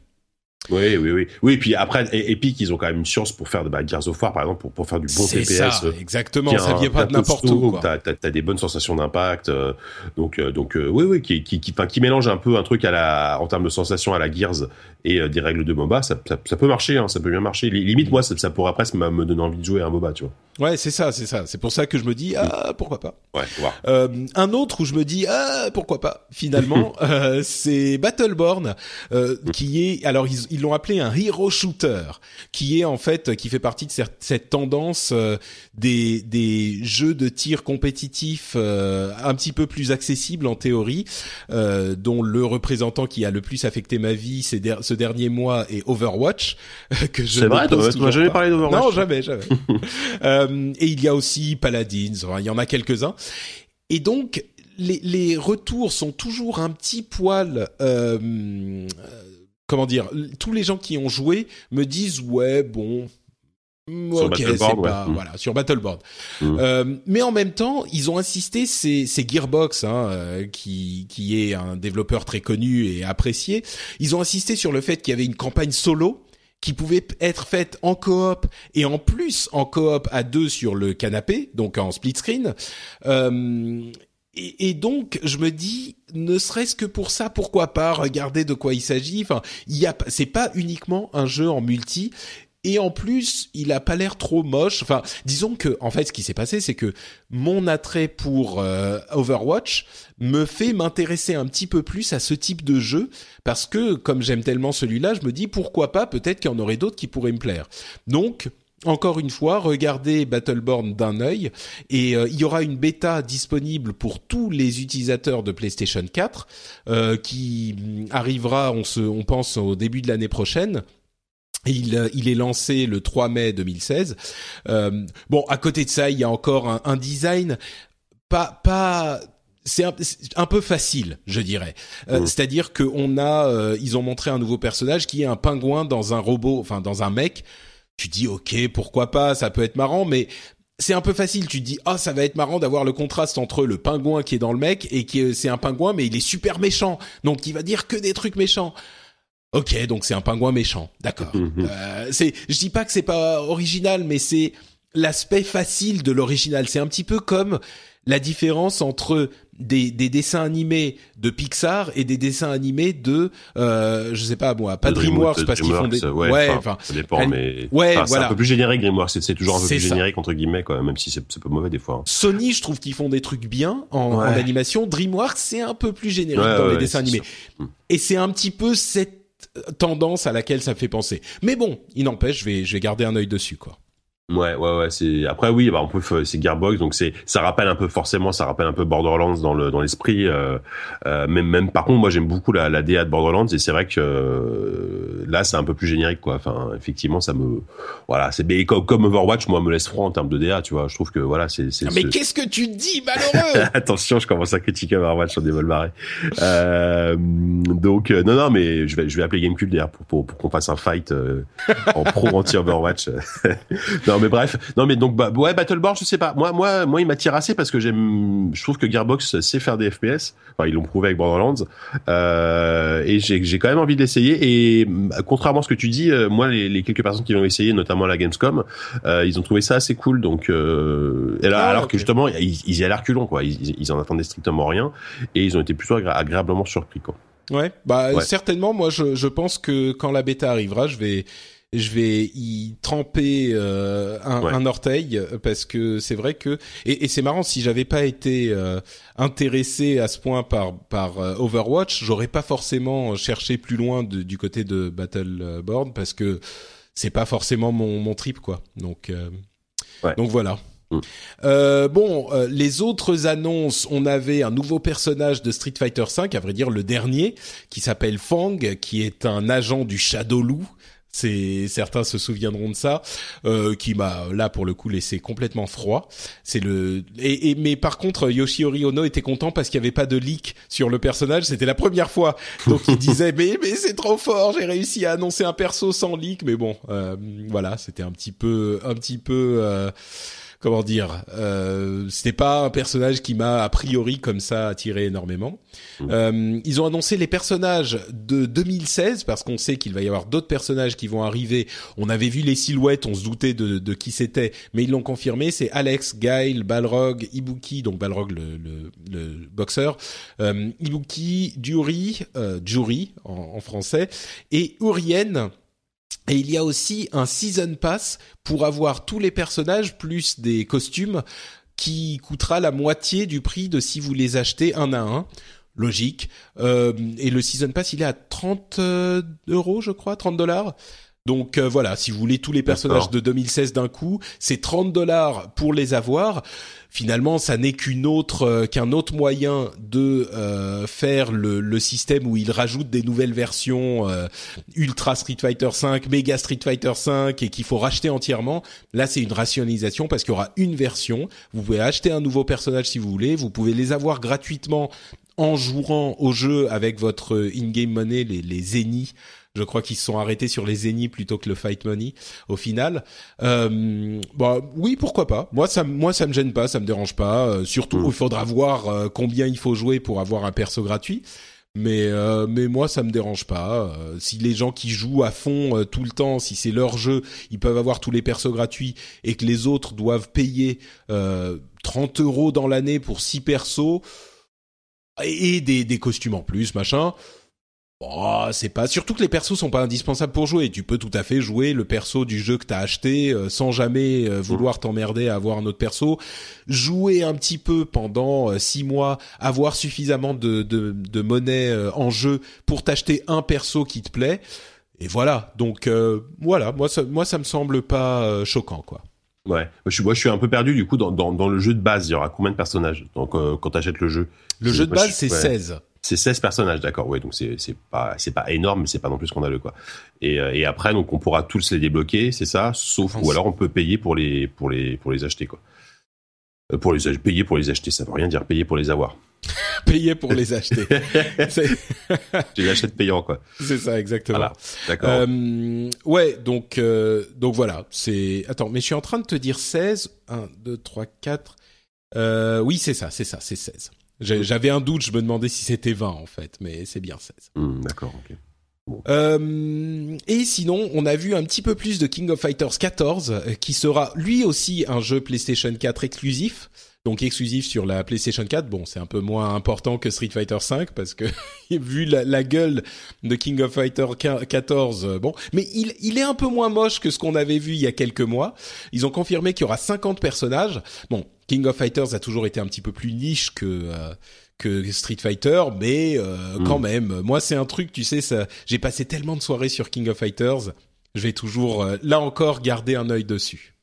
Ah, je savais pas que tu jouais, tu avais joué à KOF aussi. Ah mais mais t'es fou ou quoi? D'accord, je pensais que tu jouais à très Street euh, et Ah, à Mortal. Kombat, mais Mais ah, t'as un vrai Bien vrai. sûr, mais ouais, Ah, mais King of Fighters, King of Fighters 98, j'ai passé mais des des soirées dessus que t'as même pas idée. D'ailleurs, Ah il y a le 2000 qui arrive sur PlayStation 4. C'est un petit peu dommage. Il faudrait le 98 ou le 2002 en fait. C'est ça les les moments. euh, Bon, voilà. Euh, une annonce sur euh, Destiny avec un truc qui est sorti un petit peu de nulle part.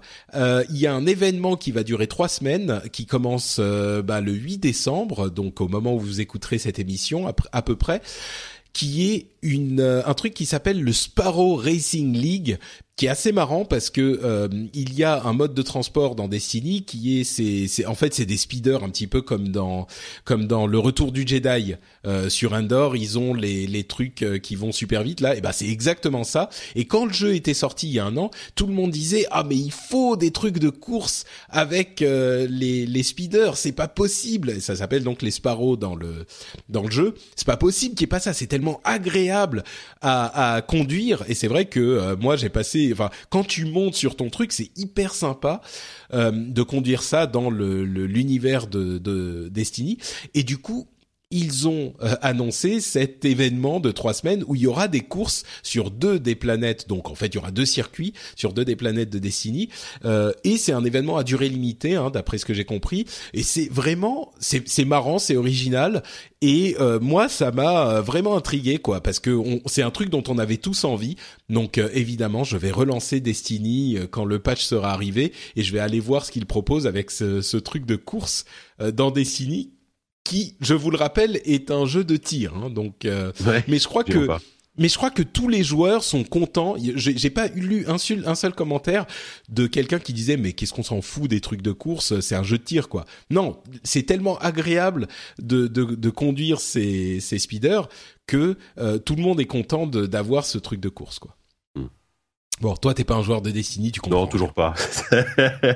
Là, en fait, on, est- on est, dans le créneau euh, Street Fighter, euh, KOF, Ouais. Destiny, tu vois, le truc de C'est pas Osef, pour JK, Osef ouais. pour moi, quoi. Ouais, c'est ça. Bon, alors Yakuza euh, sera peut-être un truc intéressant pour toi. Il y a Yakuza 5 qui est disponible sur PS3 en Occident. Euh, là, euh, pareil, euh, le, le 8. Mais surtout, Yakuza 0 va arriver en Occident. Il a été confirmé. Bon, on n'a pas la date, mais euh, Yakuza 0 va arriver en Occident sur PS4.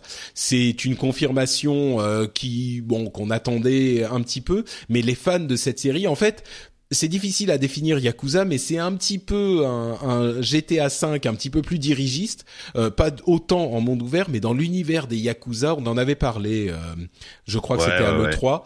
Euh, c'est un peu plus dirigiste et c'est beaucoup plus exotique parce que c'est vraiment, euh, on en ah parlait, c'est Kabukicho, c'est mm. Tokyo, c'est.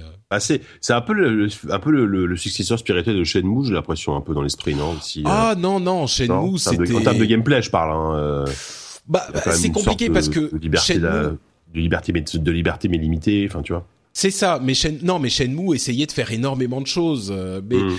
c'est un petit peu cette, euh, c'est un héritier, oui, autant que euh, autant que tous les autres jeux en monde ouvert, si tu veux. Ouais. Mais mais oui, et puis il y a cette c'est une série que j'ai jamais faite, mais qui m'a toujours attiré en fait, euh, parce que le côté voilà hyper euh, bah, japonais, si, si, si on peut se balader dans Kabukicho, euh, c'est ça, et, tabasser des yakuza, ça, ça doit être génial quoi.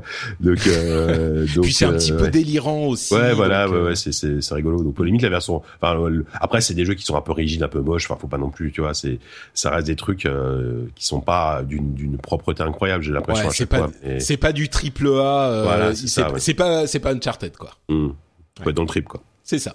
Mais bon, pour ceux qui le sont, euh, je pense qu'ils sont contents de voir que Yakuza 0 arrivera. Quoi. Ouais. Euh, et puis on a eu aussi euh, notre petit segment sur le PlayStation VR.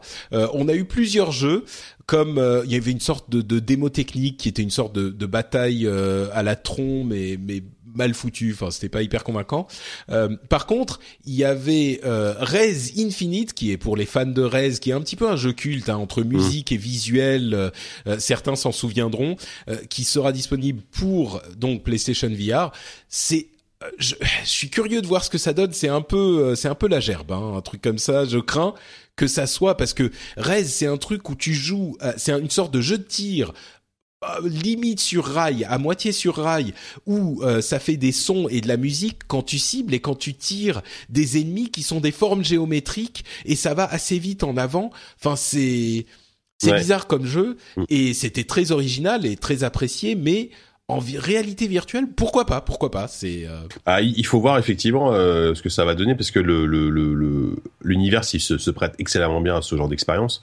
Euh, et c'est vrai qu'il y a plein de petites démos qui tournent déjà sur d'autres types de casques qui, sont un peu inspirés de Rez vaguement parce que c'est des c'est des shooters où on bouge juste la tête et on va appuyer sur un pavé tactile par exemple sur le gear VR sur le côté pour tirer. Euh, on peut imaginer un peu un gameplay un peu euh, très simple comme ça quoi où on va s'orienter avec la tête euh, et on va on va tirer en, en appuyant sur un bouton. Euh, et je sais que c'est, enfin moi ce que j'avais essayé un peu dans cet esprit-là, ça marchait bien et ça donnait pas trop la gerbe, euh, même, pas du tout. Enfin ça dépend. Après moi je commençais à être habitué, mais voilà. Euh, mais je trouve que l'univers de Rez avec avec l'expérience sonore et visuelle peut super bien marcher en VR. C'est vrai. Euh, il y avait aussi Eagle Flight, qui est un jeu de Ubisoft, qui est un jeu où on joue un aigle qui vole dans un Paris assez stylisé, presque en, en cel shading. Euh, qui est, on a l'impression qu'ils ont repris le pari de Assassin's Creed euh, Unity, quoi.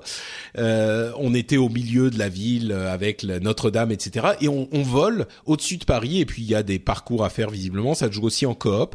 là aussi, pourquoi pas. Figure-toi que j'ai essayé ça euh, à ah la Gamescom. Ouais, à la Gamescom, il y avait des démos de VR. Alors a priori, je ah, pense mais je croyais qu'il avait été annoncé. Alors j'ai pas. Alors en fait non, mais alors en fait, il, n'était pas nommé à l'époque. Le jeu c'était plus un proto. Il nous disait on vous montre des petites démos qu'on qu'on ah. genre on a bidouillé des démos en VR et tout, dont une où euh, vous êtes un aigle au-dessus de Paris dans l'univers de Assassin's Creed Unity. Hein, il s'était assumé à l'époque. Ah d'accord. Euh, voilà, c'était Paris.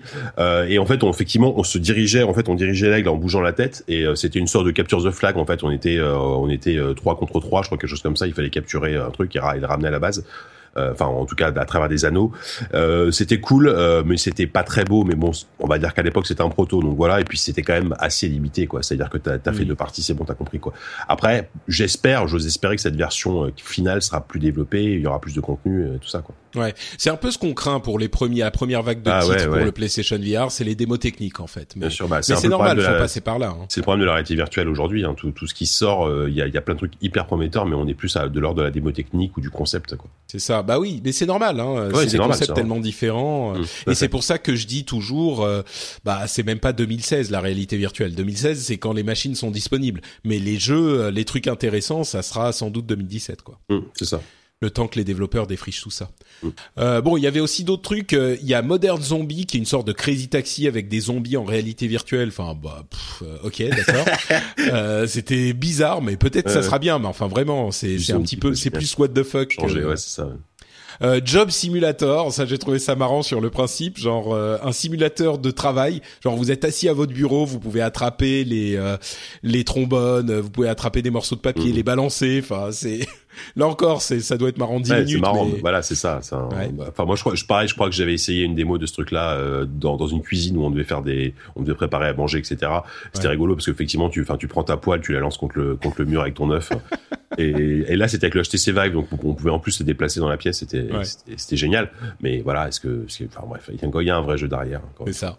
Bon, un vrai jeu euh, Golem qui est alors un truc mais carrément bizarre où tu tu joues en fait un personnage qui lui-même contrôle par une sorte de réalité virtuelle un golem. Donc, euh, ok, c'était un style, au moins un style artistique euh, intéressant, quoi. À vrai dire, comme le, le le truc de taxi avec des zombies là, euh, pareil, c'était un petit peu, euh, au moins ça ressemblait à quelque chose, quoi. Ça ressemblait à des jeux. Donc, mm. bon. 100 Feet Robot Golf. C'est un jeu de golf où tu joues au golf en tant qu'un robot de 30 mètres de haut. Ah, génial. Encore, what the fuck, quoi. ouais, Mais bon. Euh, des concepts. Ouais, c'est ça, encore des concepts. Mais un truc qui enfin euh, pourrait être intéressant pour de vrai, Ace Combat 7 qui reviendra euh, exclusivement sur euh, PlayStation VR, si j'ai bien compris. Hein, il sera pas disponible autrement, ou peut-être, mais en tout cas, euh, il sera disponible sur PlayStation VR.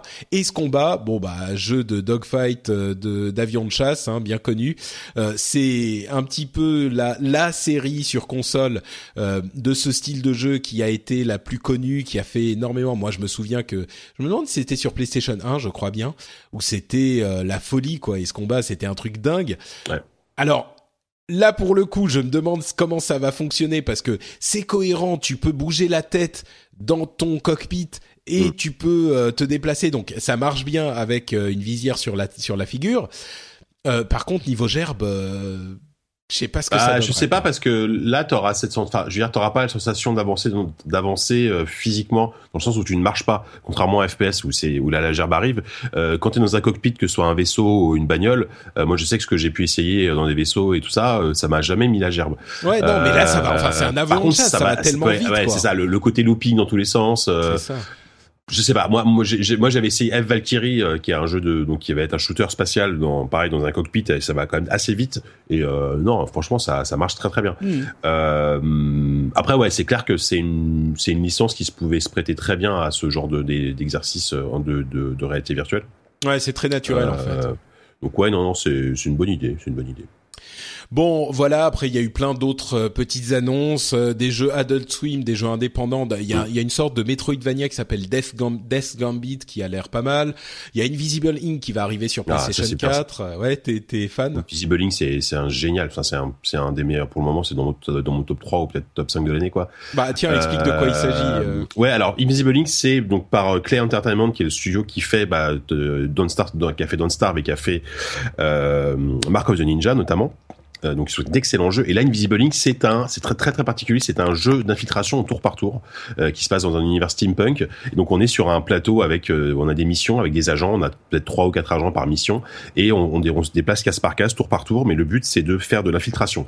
Alors le, le, le, carrément pas mon truc, quoi. Mais, mais ça alors, peut pas être moi mon truc. Alors je sais pas, je, je sais pas si effectivement si t'aimes vraiment ni l'un ni l'autre, mais les règles sont d'une limpidité. le jeu est lisible, ça s'apprend très vite. Enfin vraiment en 10 minutes, on a compris comment tellement c'est bien bien pensé euh, et on se prend au jeu et, euh, et ça c'est ça c'est vraiment euh, du coup ça rend des parties hyper épiques où effectivement tu te fais griller par par par un gardien par un garde mais t'as un tour pour réagir. Donc qu'est-ce que tu vas faire? Donc tu choisis bien ton action.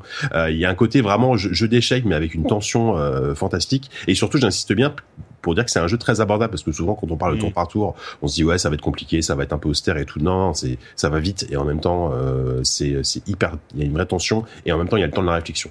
Euh, bah, tout le monde en dit tellement de bien, il faudra que je le ouais, teste. non, c'est c'est un très bon jeu. Après, si t'es pas du tout client effectivement du tour par tour, ça va être, être un peu compliqué, mais euh, non peut-être.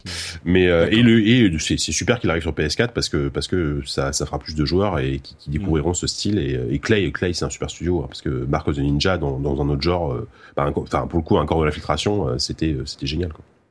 Bon, il y avait plein d'autres, euh, plein d'autres titres. Enfin, un remaster de Day of the Tentacle. Il y a Full mm. Throttle. Il y a Psychonauts qui, qui, qui, une version de Psychonauts qui arrive sur PlayStation VR. Enfin, plein de trucs. Je vais pas tout mentionner.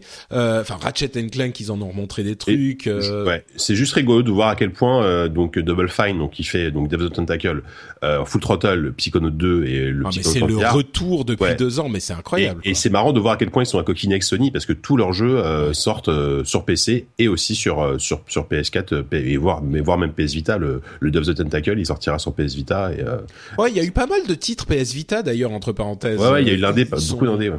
ouais. On a l'impression que ça s'est stabilisé quoi. C'est pas complètement abandonné mmh. la Vita, mais bah, ouais ouais c'est ouais c'est c'est devenu la machine des jeux indés euh, PC euh, que, que, que, tu pourras en dans le métro quoi. Ouais c'est ça. Ouais. Et c'est vrai. Hein.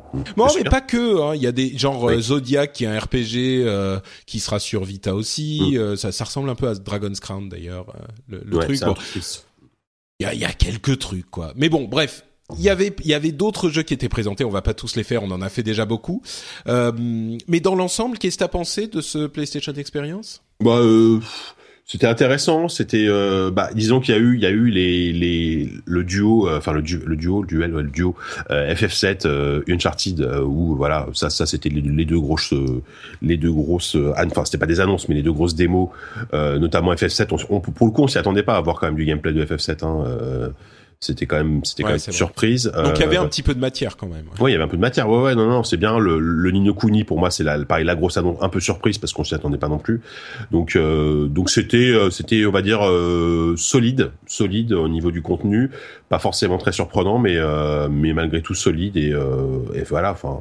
Ouais c'est ça c'est c'est solide pour ce qu'on peut s'attendre. Enfin en décembre, quoi, parce que forcément, ça. Et pas des même en, termes de variété d'offres, euh, Sony montre encore que euh, bah ils sont euh, ils sont euh, enfin ils ont compris qu'il fallait offrir un peu de tout à tout le monde quoi. C'est-à-dire qu'on a de l'indé on a de, de la du, du, gros RPG on a du triple A on a de la réalité virtuelle oui on vous a pas parlé de Call of Duty de de Star Wars tout ça ils ont fait de mais bon Ouais, voilà. Et donc, euh, là aussi, donc là-dessus, ils, ils, assoient encore un peu plus euh, bah, leur domination aujourd'hui du marché, hein, on peut le dire. Hein, la PS4. Bah, euh. D'ailleurs, justement, on a quelques news en plus à ce propos. La, la PS4 et je suis complètement d'accord avec ton analyse de, de du PlayStation Experience, donc je vais rien ajouter. Euh, mais oui, la PS4 a confirmé les 30 millions d'unités vendues dans le monde, euh, ce qui en fait, bah, à part la Wii, il y a aucune autre console qui s'est vendue euh, autant mm. en deux ans. Donc euh, mm. voilà, c'est clair. C'est fou. Hein. Mm. Et, et la, la, Xbox One, on n'a pas de on n'a plus de chiffres, euh, mais on estime à quoi 15-20 millions, ce qui est pas du tout négligeable, hein, bien sûr.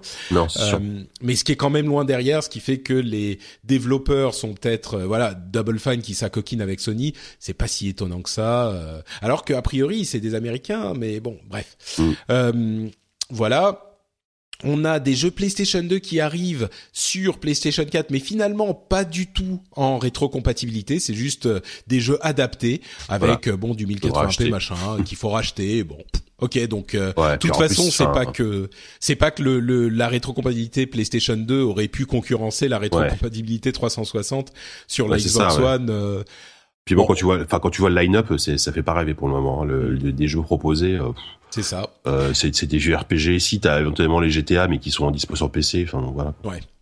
Euh, il y a euh, la possibilité de voir arriver le Remote Play de la PlayStation. On est toujours dans les news euh, Sony. Le Remote Play sur PC et Mac. Donc euh, voilà, si vous voulez jouer à, votre jeu en streaming sur votre euh, PlayStation, enfin de votre PlayStation 4 sur votre PC ou votre Mac, ça peut être utile pour certains, bah, comme c'est déjà le cas sur euh, sur Xbox One hein, depuis la mise à jour de d'il y a quelques temps. Mhm. une nouvelle formule pour le PlayStation Now, le service de streaming, qui est selon eux pour une durée limitée, mais bon, je sais pas, 99 dollars par an. Euh, le jeu est toujours pas, le, service est toujours pas disponible en, Europe, hein, mais 99 dollars par an pour pouvoir jouer à un catalogue de 250 à 300 jeux PS3 euh, disponibles sur euh, votre PS4 et sur d'autres devices aussi. Moi, je continue à penser que pour certaines personnes, là pour le coup, c'est genre 8, 8 un peu plus de 8 dollars par mois. Euh, pour certaines personnes, ça peut être euh, intéressant, ou en tout cas, ça le deviendra quand la PlayStation 4 aura encore baissé de prix. Euh, imagine une PlayStation 4 à 200 dollars et un service à, ou même s'il arrive sur PC par exemple, euh, tu payes ton service 8 dollars par mois et tu as la possibilité de jouer à certains de ces jeux PlayStation 3 qui sont vraiment parmi les meilleurs de la de la de la console. Euh, ça peut intéresser certaines personnes. Aujourd'hui, c'est encore euh, bon. Voilà, bref. Euh, c'est tout pour nos news PlayStation. On va passer à la suite des informations sur lesquelles on va passer rapidement. Euh, J'ai deux euh, petits coups de projecteur que je voulais mettre sur des articles ou des vidéos qui sont parus dans la presse ces derniers temps. Le premier, c'est sur un article de l'équipe qui s'appelle Génération e-sport que j'ai un petit peu comment dire, j'étais un petit peu sceptique sur la qualité du truc. et d'ailleurs, quand j'ai vu ça passer sur Twitter, je me suis dit ah ouais, ok, encore la presse généraliste qui s'intéresse aux jeux vidéo super, qu'est-ce que ça va donner? Et j'étais un petit peu euh, cynique, on va dire, sur les réseaux.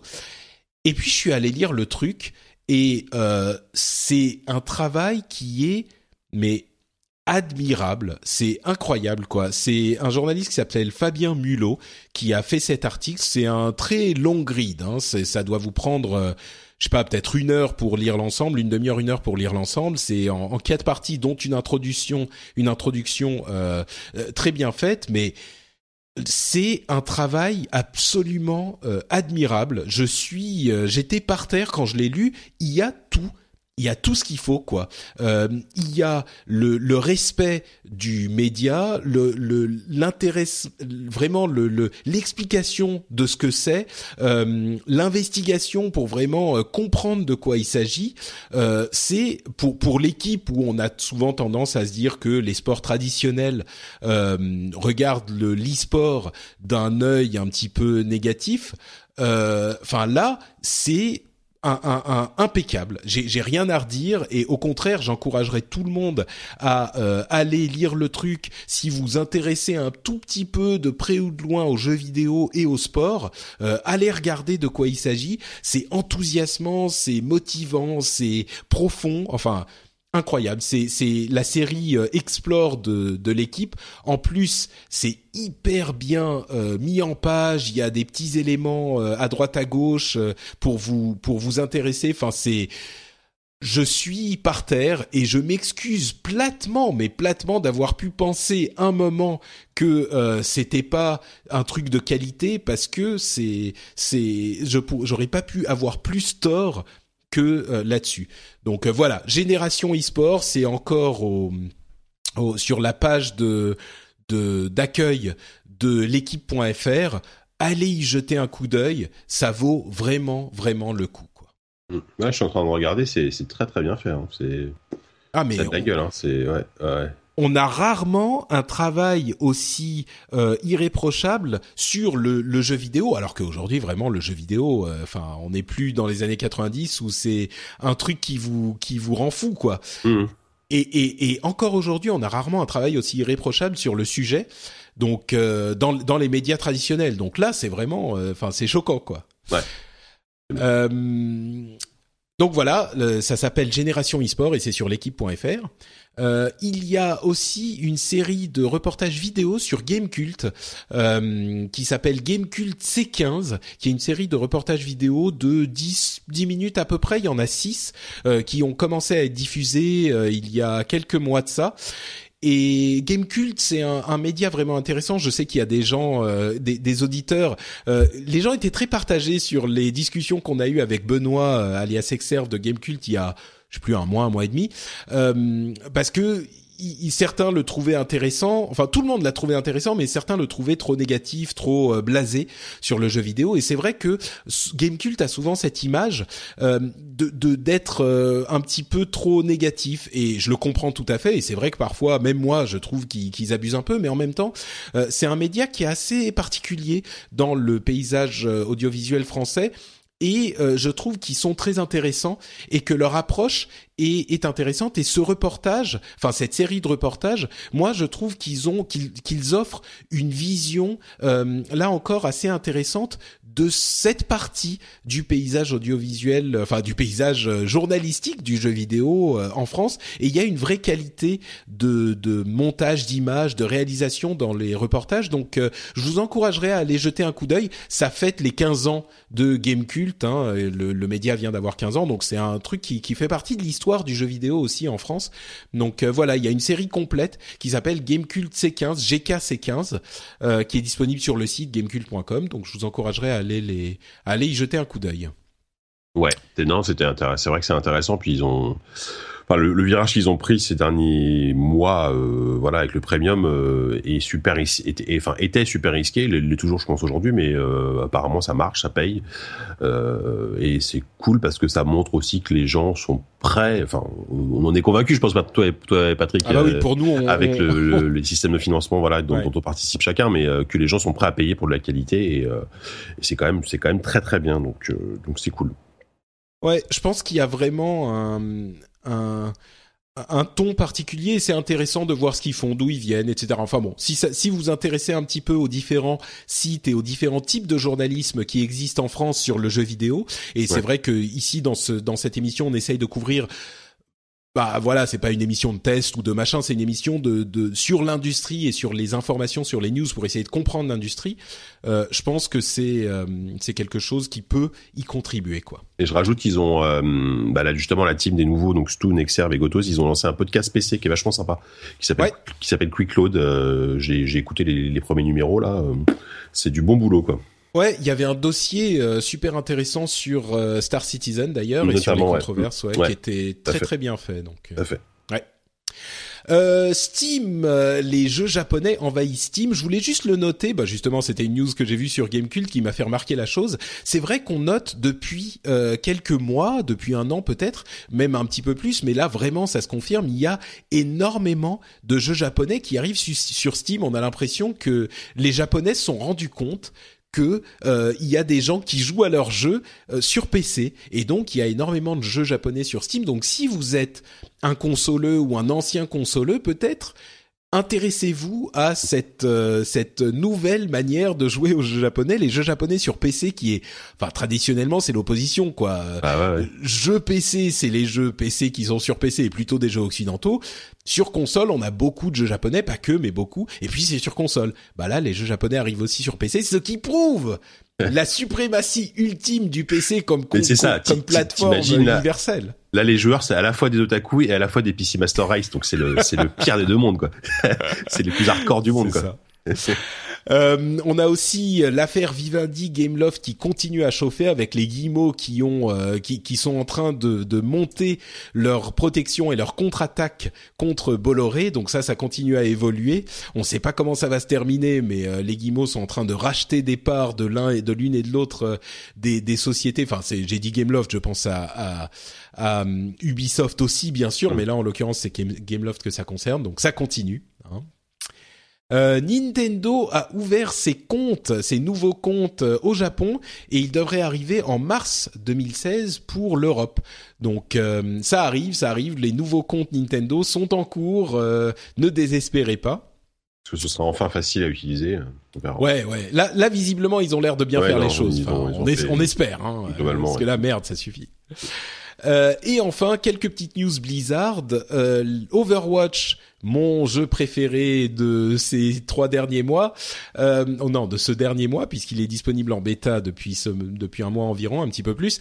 Eh bien, ils vont aller en bêta fermée euh, il y aura un, une pause. Pardon, ils vont aller en bêta fermée. Ils vont fermer la bêta fermée le 10 décembre, donc dans, dans quelques jours à peine.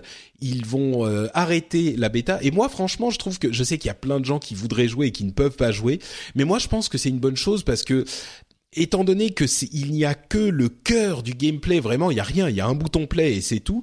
Euh, je me dis que là, on, ils ont vu ce qu'ils voulaient voir, ils ont testé ce qu'ils voulaient tester. Les gens qui l'ont testé l'ont testé aussi. Euh, maintenant, il faut arrêter et revenir quand il y aura des choses en plus parce que là le jeu commençait à devenir un petit peu euh, euh enfin pas fade moi j'y joue encore plusieurs heures par jour je, je comprends pas ce qu'ils mettent dans ce jeu mais c'est un mode et, et j'arrête pas. Enfin, bref, c'est incroyable. Euh, mais ils vont ils vont mettre une pause à la bêta. Ils s'arrêtent le 10 décembre. Ils reviendront mi fin janvier avec euh, une version améliorée, enfin une version euh, agrémentée sans doute d'autres systèmes qui sera un petit peu plus complète. Donc voilà, c'est c'est quelque chose qui est acté maintenant. Et pour moi personnellement, c'est pas une, mauvaise chose. continuer indéfiniment sur la bêta, ça aurait pu lasser certaines personnes et euh, et c'était pas forcément positif quoi. C'est pas bien de faire comme ils ont fait avec euh, Hearthstone ou avec euh, Heroes of the Storm où la bêta ne s'arrête jamais parce que c'est pas le même modèle de jeu, c'est pas un free to play euh, et, et il faut euh, gérer les choses différemment. Euh, et ils ont aussi engagé entre parenthèses un directeur global, enfin ils cherchent un directeur e-sports global sur Overwatch. Donc s'il y avait des gens qui avaient des doutes sur l'idée que Overwatch était destiné à devenir, en tout cas, Blizzard espérait en faire un, un e-sport, bah voilà, ils veulent vraiment, c'est même pas qu'il y a l'équipe e-sport chez Blizzard qui s'occupe aussi d'Overwatch, ils veulent quelqu'un qui est dédié à ça. C'est ça. Euh, et puis enfin, World of Warcraft, l'alpha de euh, Legion, la prochaine extension, a commencé.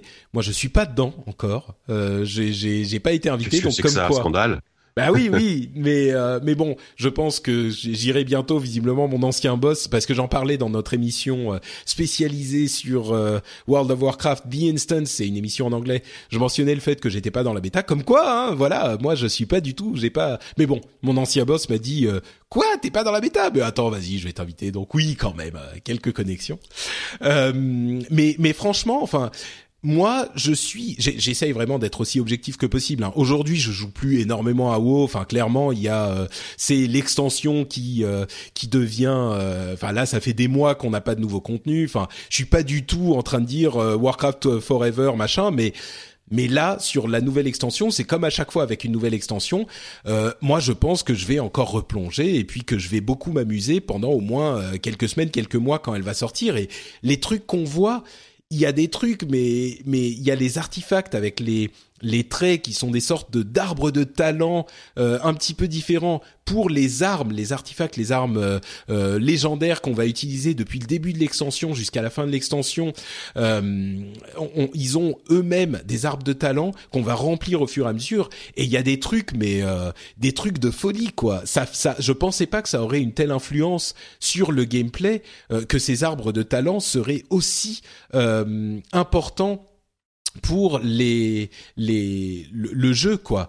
C'est euh, c'est ça change vraiment la manière dont on joue. Enfin il y a ça il y a aussi les nouveaux talents les talents PVP euh, il y a euh, les les les halls de de, de classe. Enfin si vous êtes client de WoW, euh, clairement, c'est, si vous n'êtes pas client, c'est pas un truc qui va vous intéresser.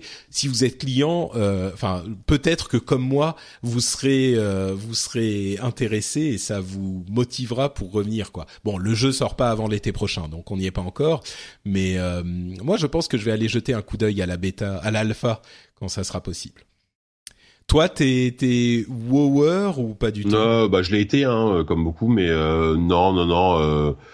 Euh, je crois que la dernière extension, c'était, c'était quoi déjà la dernière extension? C'était euh, euh, le Lord machin, alors Warlords of Draenor, voilà. Et euh, non, bah en fait, en fait, euh, j'y ai joué, j'y avais joué parce que je faisais le, on, on m'a demandé de faire le test, donc je m'étais un peu plongé dedans et franchement, j'ai adoré. Enfin, j'ai adoré. Ça, ça m'a fait hyper plaisir d'y retourner. Euh, mais par contre, un peu comme je pense plein de monde, j'y retourne pendant un mois, deux mois, et puis après, je je bah, laisse tomber parce que parce que je fais le tour du contenu et que et que bon j'ai j'ai quand même d'autres jeux en attente. Ouais, exactement. Oui, entre parenthèses, euh, les les les soldes de Steam, je m'étais promis plus jamais. Euh, j'ai trop de jeux à faire, il y a trop de trucs. Ouais. Et ben il y avait tellement de trucs bon marché, Ouais, euh, j'ai ouais. dépensé je sais pas 100 balles. euh, C'est fini le Steam, j'ai pas fait gaffe d'ailleurs. Les soldes, je crois que c'est fini Ouais, maintenant. mais- terminé. Bah après il y aura, y aura, y aura les soldes de Noël dans, dans, dans pas si Ouais, dans ça, pas quoi. longtemps, mais mais enfin, tu sais, c'était des trucs, je me disais, euh, des trucs que je veux essayer. Il y en avait tellement. Ouais. Je me suis dit, mais je peux pas ne pas. euh, C'est c'est pour 100 balles, j'ai eu, je sais pas, mais 15 jeux que je voulais, qui étaient sur Mm. ma liste. C'était sur ma wishlist, quoi. Bah, Et c'était tous les trucs de ma wishlist, mais il y avait des réductions à soit 40, 60, euh, enfin 40, 50, 60% Enfin, Pour les soldes 2016, quand, quand, quand tu verras que t'auras pas lancé un solde de ces jeux, tu te diras bon allez, qu'est-ce que je fais? J'arrête Bah, peut-être là. le truc, c'est que là, ils étaient sur ma sur ma wishlist. Ouais, Donc c'était des jeux que je voulais, quoi. que tu veux faire quoi. Donc euh, là, c'est oui, c'est ça. C'est qu'est-ce que tu peux Mm. faire, quoi. C'est Ouais, c'est Bon. sûr. Bref.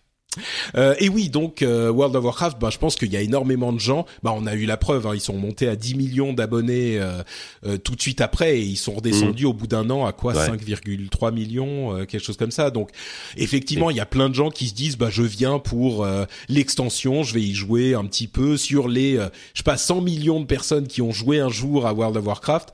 Euh, bah là, il y en a une petite partie qui se dit, euh, je sais pas, 5-10% qui se dit, bah, je vais retenter, je vais revenir pour l'extension, Mm. je vais jouer un mois ou deux, et puis c'est fini. Après, je vais repartir parce que je vais pas rester un mois. Il y a quand même 5, 5 millions de personnes qui jouent. euh, Non mais c'est incroyable. Enfin, voilà, donc, fou. mais je veux dire, ce que je veux dire, c'est qu'au niveau des joueurs, il y a des gens qui sont encore dans l'idée de se dire, bah, World of Warcraft, c'est mon jeu, et j'y joue, et j'y joue beaucoup, tous les jours, toutes les semaines, machin. Mm. Il y en a 5 millions, quoi. Bon, il y en a peut-être qui, qui ont leur compte et qui jouent pas, mais quand même. Mais, Enfin, sachant que c'est 13 euros par mois, si tu t'arrêtes d'y jouer. euh, c'est ça, bon. exactement. Mais mais bon, clairement, euh, il y a plein de gens aussi qui sont dans cet esprit où ils se disent, euh, je reviens pour l'extension et puis après je repars. Et voilà, c'est une façon de jouer euh, qui a rien de de de, de critiquable non plus, quoi.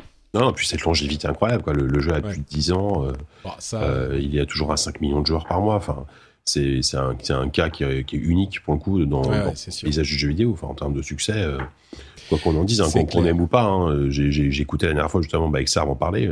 il, il- a, enfin, je pense qu'il il, il, avait des arguments tout à fait de, tout à fait louables hein, sur le jeu. Je pense qu'il a raison sur plein de trucs, mais on peut pas nier le, le, succès, enfin, ce que ça a apporté, ah bah oui. ce que ça a apporté quoi. C'est sûr. Euh, et d'ailleurs, bah, je disais, euh, si vous appréciez euh, World of Warcraft et que vous voulez une émission dédiée à ce à ce jeu, enfin presque dédiée, on parle aussi beaucoup d'autres choses, mais en anglais, il y a The Instance, The Instance, qui est une émission que je fais avec mon ami Scott Johnson et d'autres euh, d'autres camarades, euh, où on fait toutes les semaines, on parle principalement de World of Warcraft et le dernier épisode, bah, on parle de tous ces artefacts, de tous euh, les les halls de classe, des talents, etc. Donc vous pouvez trouver ça facilement, The Instance Podcast.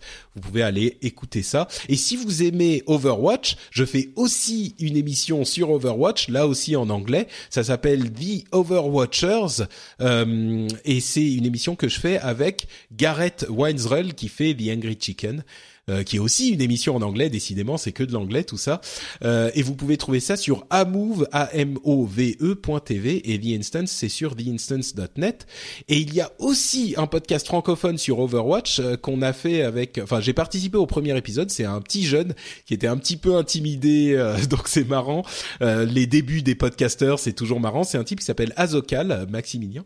Euh, et qui euh, ça s'appelle Overwatch Time. Je sais pas s'il a déjà un site, mais il est sur euh, SoundCloud. Donc vous pouvez chercher Overwatch Time sur SoundCloud, vous trouverez ça. On a fait un épisode ensemble où on parle de notre amour pour Overwatch.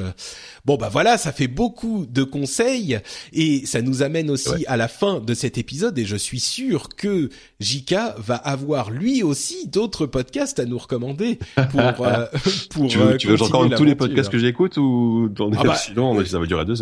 Non, mais je dirais les podcasts auxquels tu participes. Oui, bien sûr, la- les, les références. Non, mais bien sûr, bah donc vous pouvez me retrouver sur ZQSD, euh, donc euh, un podcast de jeux PC, enfin de jeux, oui, essentiellement de PC, euh, fait par euh, fait par une bonne partie de l'équipe du magazine JV. Je, j'ai tendance à oublier de le dire, mais mais voilà, c'est un excellent magazine. Euh, deux fois par mois, donc euh, voilà, on, on, on boit des bières, on, on allume le micro, on sort les chips et puis euh, puis on raconte des bêtises pendant deux heures, C'est ça. C'est un petit peu. euh, pendant deux heures, deux heures et demie même des fois. Ouais, deux heures, deux heures et demie, trois heures. Ouais. Moi, j'essaye, j'essaye d'avoir les gens que j'aime bien dans dans cette émission. Et c'est vrai qu'il y a souvent des gens, euh, bah, de JV, de de ZQSD. Enfin, d'ailleurs ouais, aussi, sûr. hein, j'ai des gens Sûr. de de Game Cult, de des amis à moi, etc. Mais aussi euh, ces gens-là. Et la, la la la dernière fois, on avait Sophie, bah, qui euh, qui Ah Force Rose, ouais. qui disait, voilà. On a Whoopi qui passe régulièrement. D'ailleurs, ça fait longtemps peut-être. Ouais, il faut falloir qu'ils reviennent. Donc euh, oui, oui, ZQSD, euh, podcast ah admirable. Bah, D'ailleurs, on peut peut-être dire que peut-être que le prochain numéro, tu seras peut-être euh, à côté de nous. Bah peut-être que ah, oui, peut-être qu'on peut dire que peut-être. On va en parler après, mais euh, ouais, mais normalement, enfin peut-être que le prochain, enfin le prochain. En, fait, en gros, on a notre numéro de fin d'année. Euh, on fait toujours un bilan à la fin de l'année, donc le prochain numéro, ce sera le, le, bilan de la fin de l'année. On va faire un peu nos, nos, awards. Ça va être les Games Awards version ZQSD, donc ce sera beaucoup moins classe, mais peut-être plus drôle. voilà, et puis peut-être qu'il y aura Patrick déjà et d'autres bah, personnes qui viendront. Bah moi, moi, de toute façon, euh, les, les, émissions que j'aime bien, je fais du lobbying, je les emmerde jusqu'à ce qu'ils m'invitent. Euh, J'ai eu la chance de déjà, de déjà passer dans ZQSD une fois, et, euh, et, et je les, je les emmerde tous régulièrement ah. depuis, euh, depuis des, des, des mois pour leur dire bon, quand est-ce que je reviens? Et là, ça a marché. Enfin, Enfin, le ça a marché. a fonctionné. Très bien. Donc euh, voilà, zqsd.fr et puis euh, et puis et puis alors moi je fais je fais une toute petite parenthèse. Allez, je me je je, je hijack ton émission. Euh, juste, je, je, vous conseille d'écouter. Je pense que les, les, auditeurs connaissent forcément un, un podcast qui s'appelle Studio 404, euh, et notamment surtout le, le dernier numéro qui parle avec une de façon extrêmement intelligente et drôle en même temps des attentats du 13 novembre du point de vue vu du vu du point de prisme d'internet, la façon dont internet a, a gérer ça et c'est euh, c'est vraiment excellent. Enfin, de bout en bout, c'est à la fois à la fois drôle, à la fois intéressant, à la fois sérieux. Euh, voilà. Donc euh, moi, c'est un, un, podcast que j'écoute depuis très longtemps et, et, je vous conseille particulièrement d'écouter ce numéro parce que parce que chapeau quoi. Très bien. Et eh ben écoute, c'est Studio 404. Voilà, ça marche. Bah merci Jika. Euh, on peut te retrouver évidemment aussi sur Twitter. Euh, ton pseudo c'est Jika Loret. Jika Loret, voilà. Et sur lesnumériques.com aussi, j'en place une petite pour euh, pour mon vrai travail. Ton nouveau, ton nouveau travail. Ton nouveau, travail, exactement. Tout à fait. Tout à fait. Et eh ben merci d'avoir été là. Pour ma part, vous savez que vous pouvez me retrouver sur Twitter et Facebook sous le doux pseudonyme de Note Patrick. Vous savez que vous pouvez aussi retrouver l'émission et les pardon et les commentaires de l'émission sur frenchspin.fr où vous retrouverez aussi d'autres émissions. Je vais pas vous les lister, vous les connaissez. Et bah voilà, c'est tout. C'était le rendez-vous jeu. On se donne rendez-vous évidemment dans 15 jours pour un nouvel épisode qui sera très proche de Noël. Donc je sais pas ce qui va se passer, comment on va faire. Est-ce qu'à un moment on va prendre une pause? Je sais pas. On verra. Mais a priori, on sera de retour dans 15 jours et puis sinon dans un mois. Et d'ici là, on vous fait plein de grosses bises et on vous donne rendez-vous dans dans quoi? Dans les jeux vidéo, non? Euh, N'oublie pas d'aller lire euh, Génération eSport sur l'équipe. Voilà. C'était mon mot de fin. Merci à tous et plein de bises. Ciao. Ciao.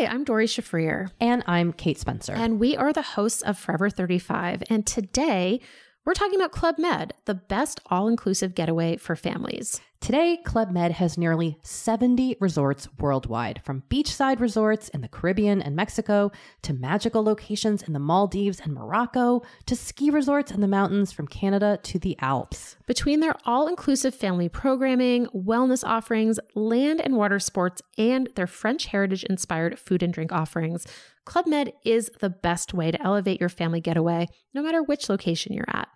To learn more, visit clubmed.us.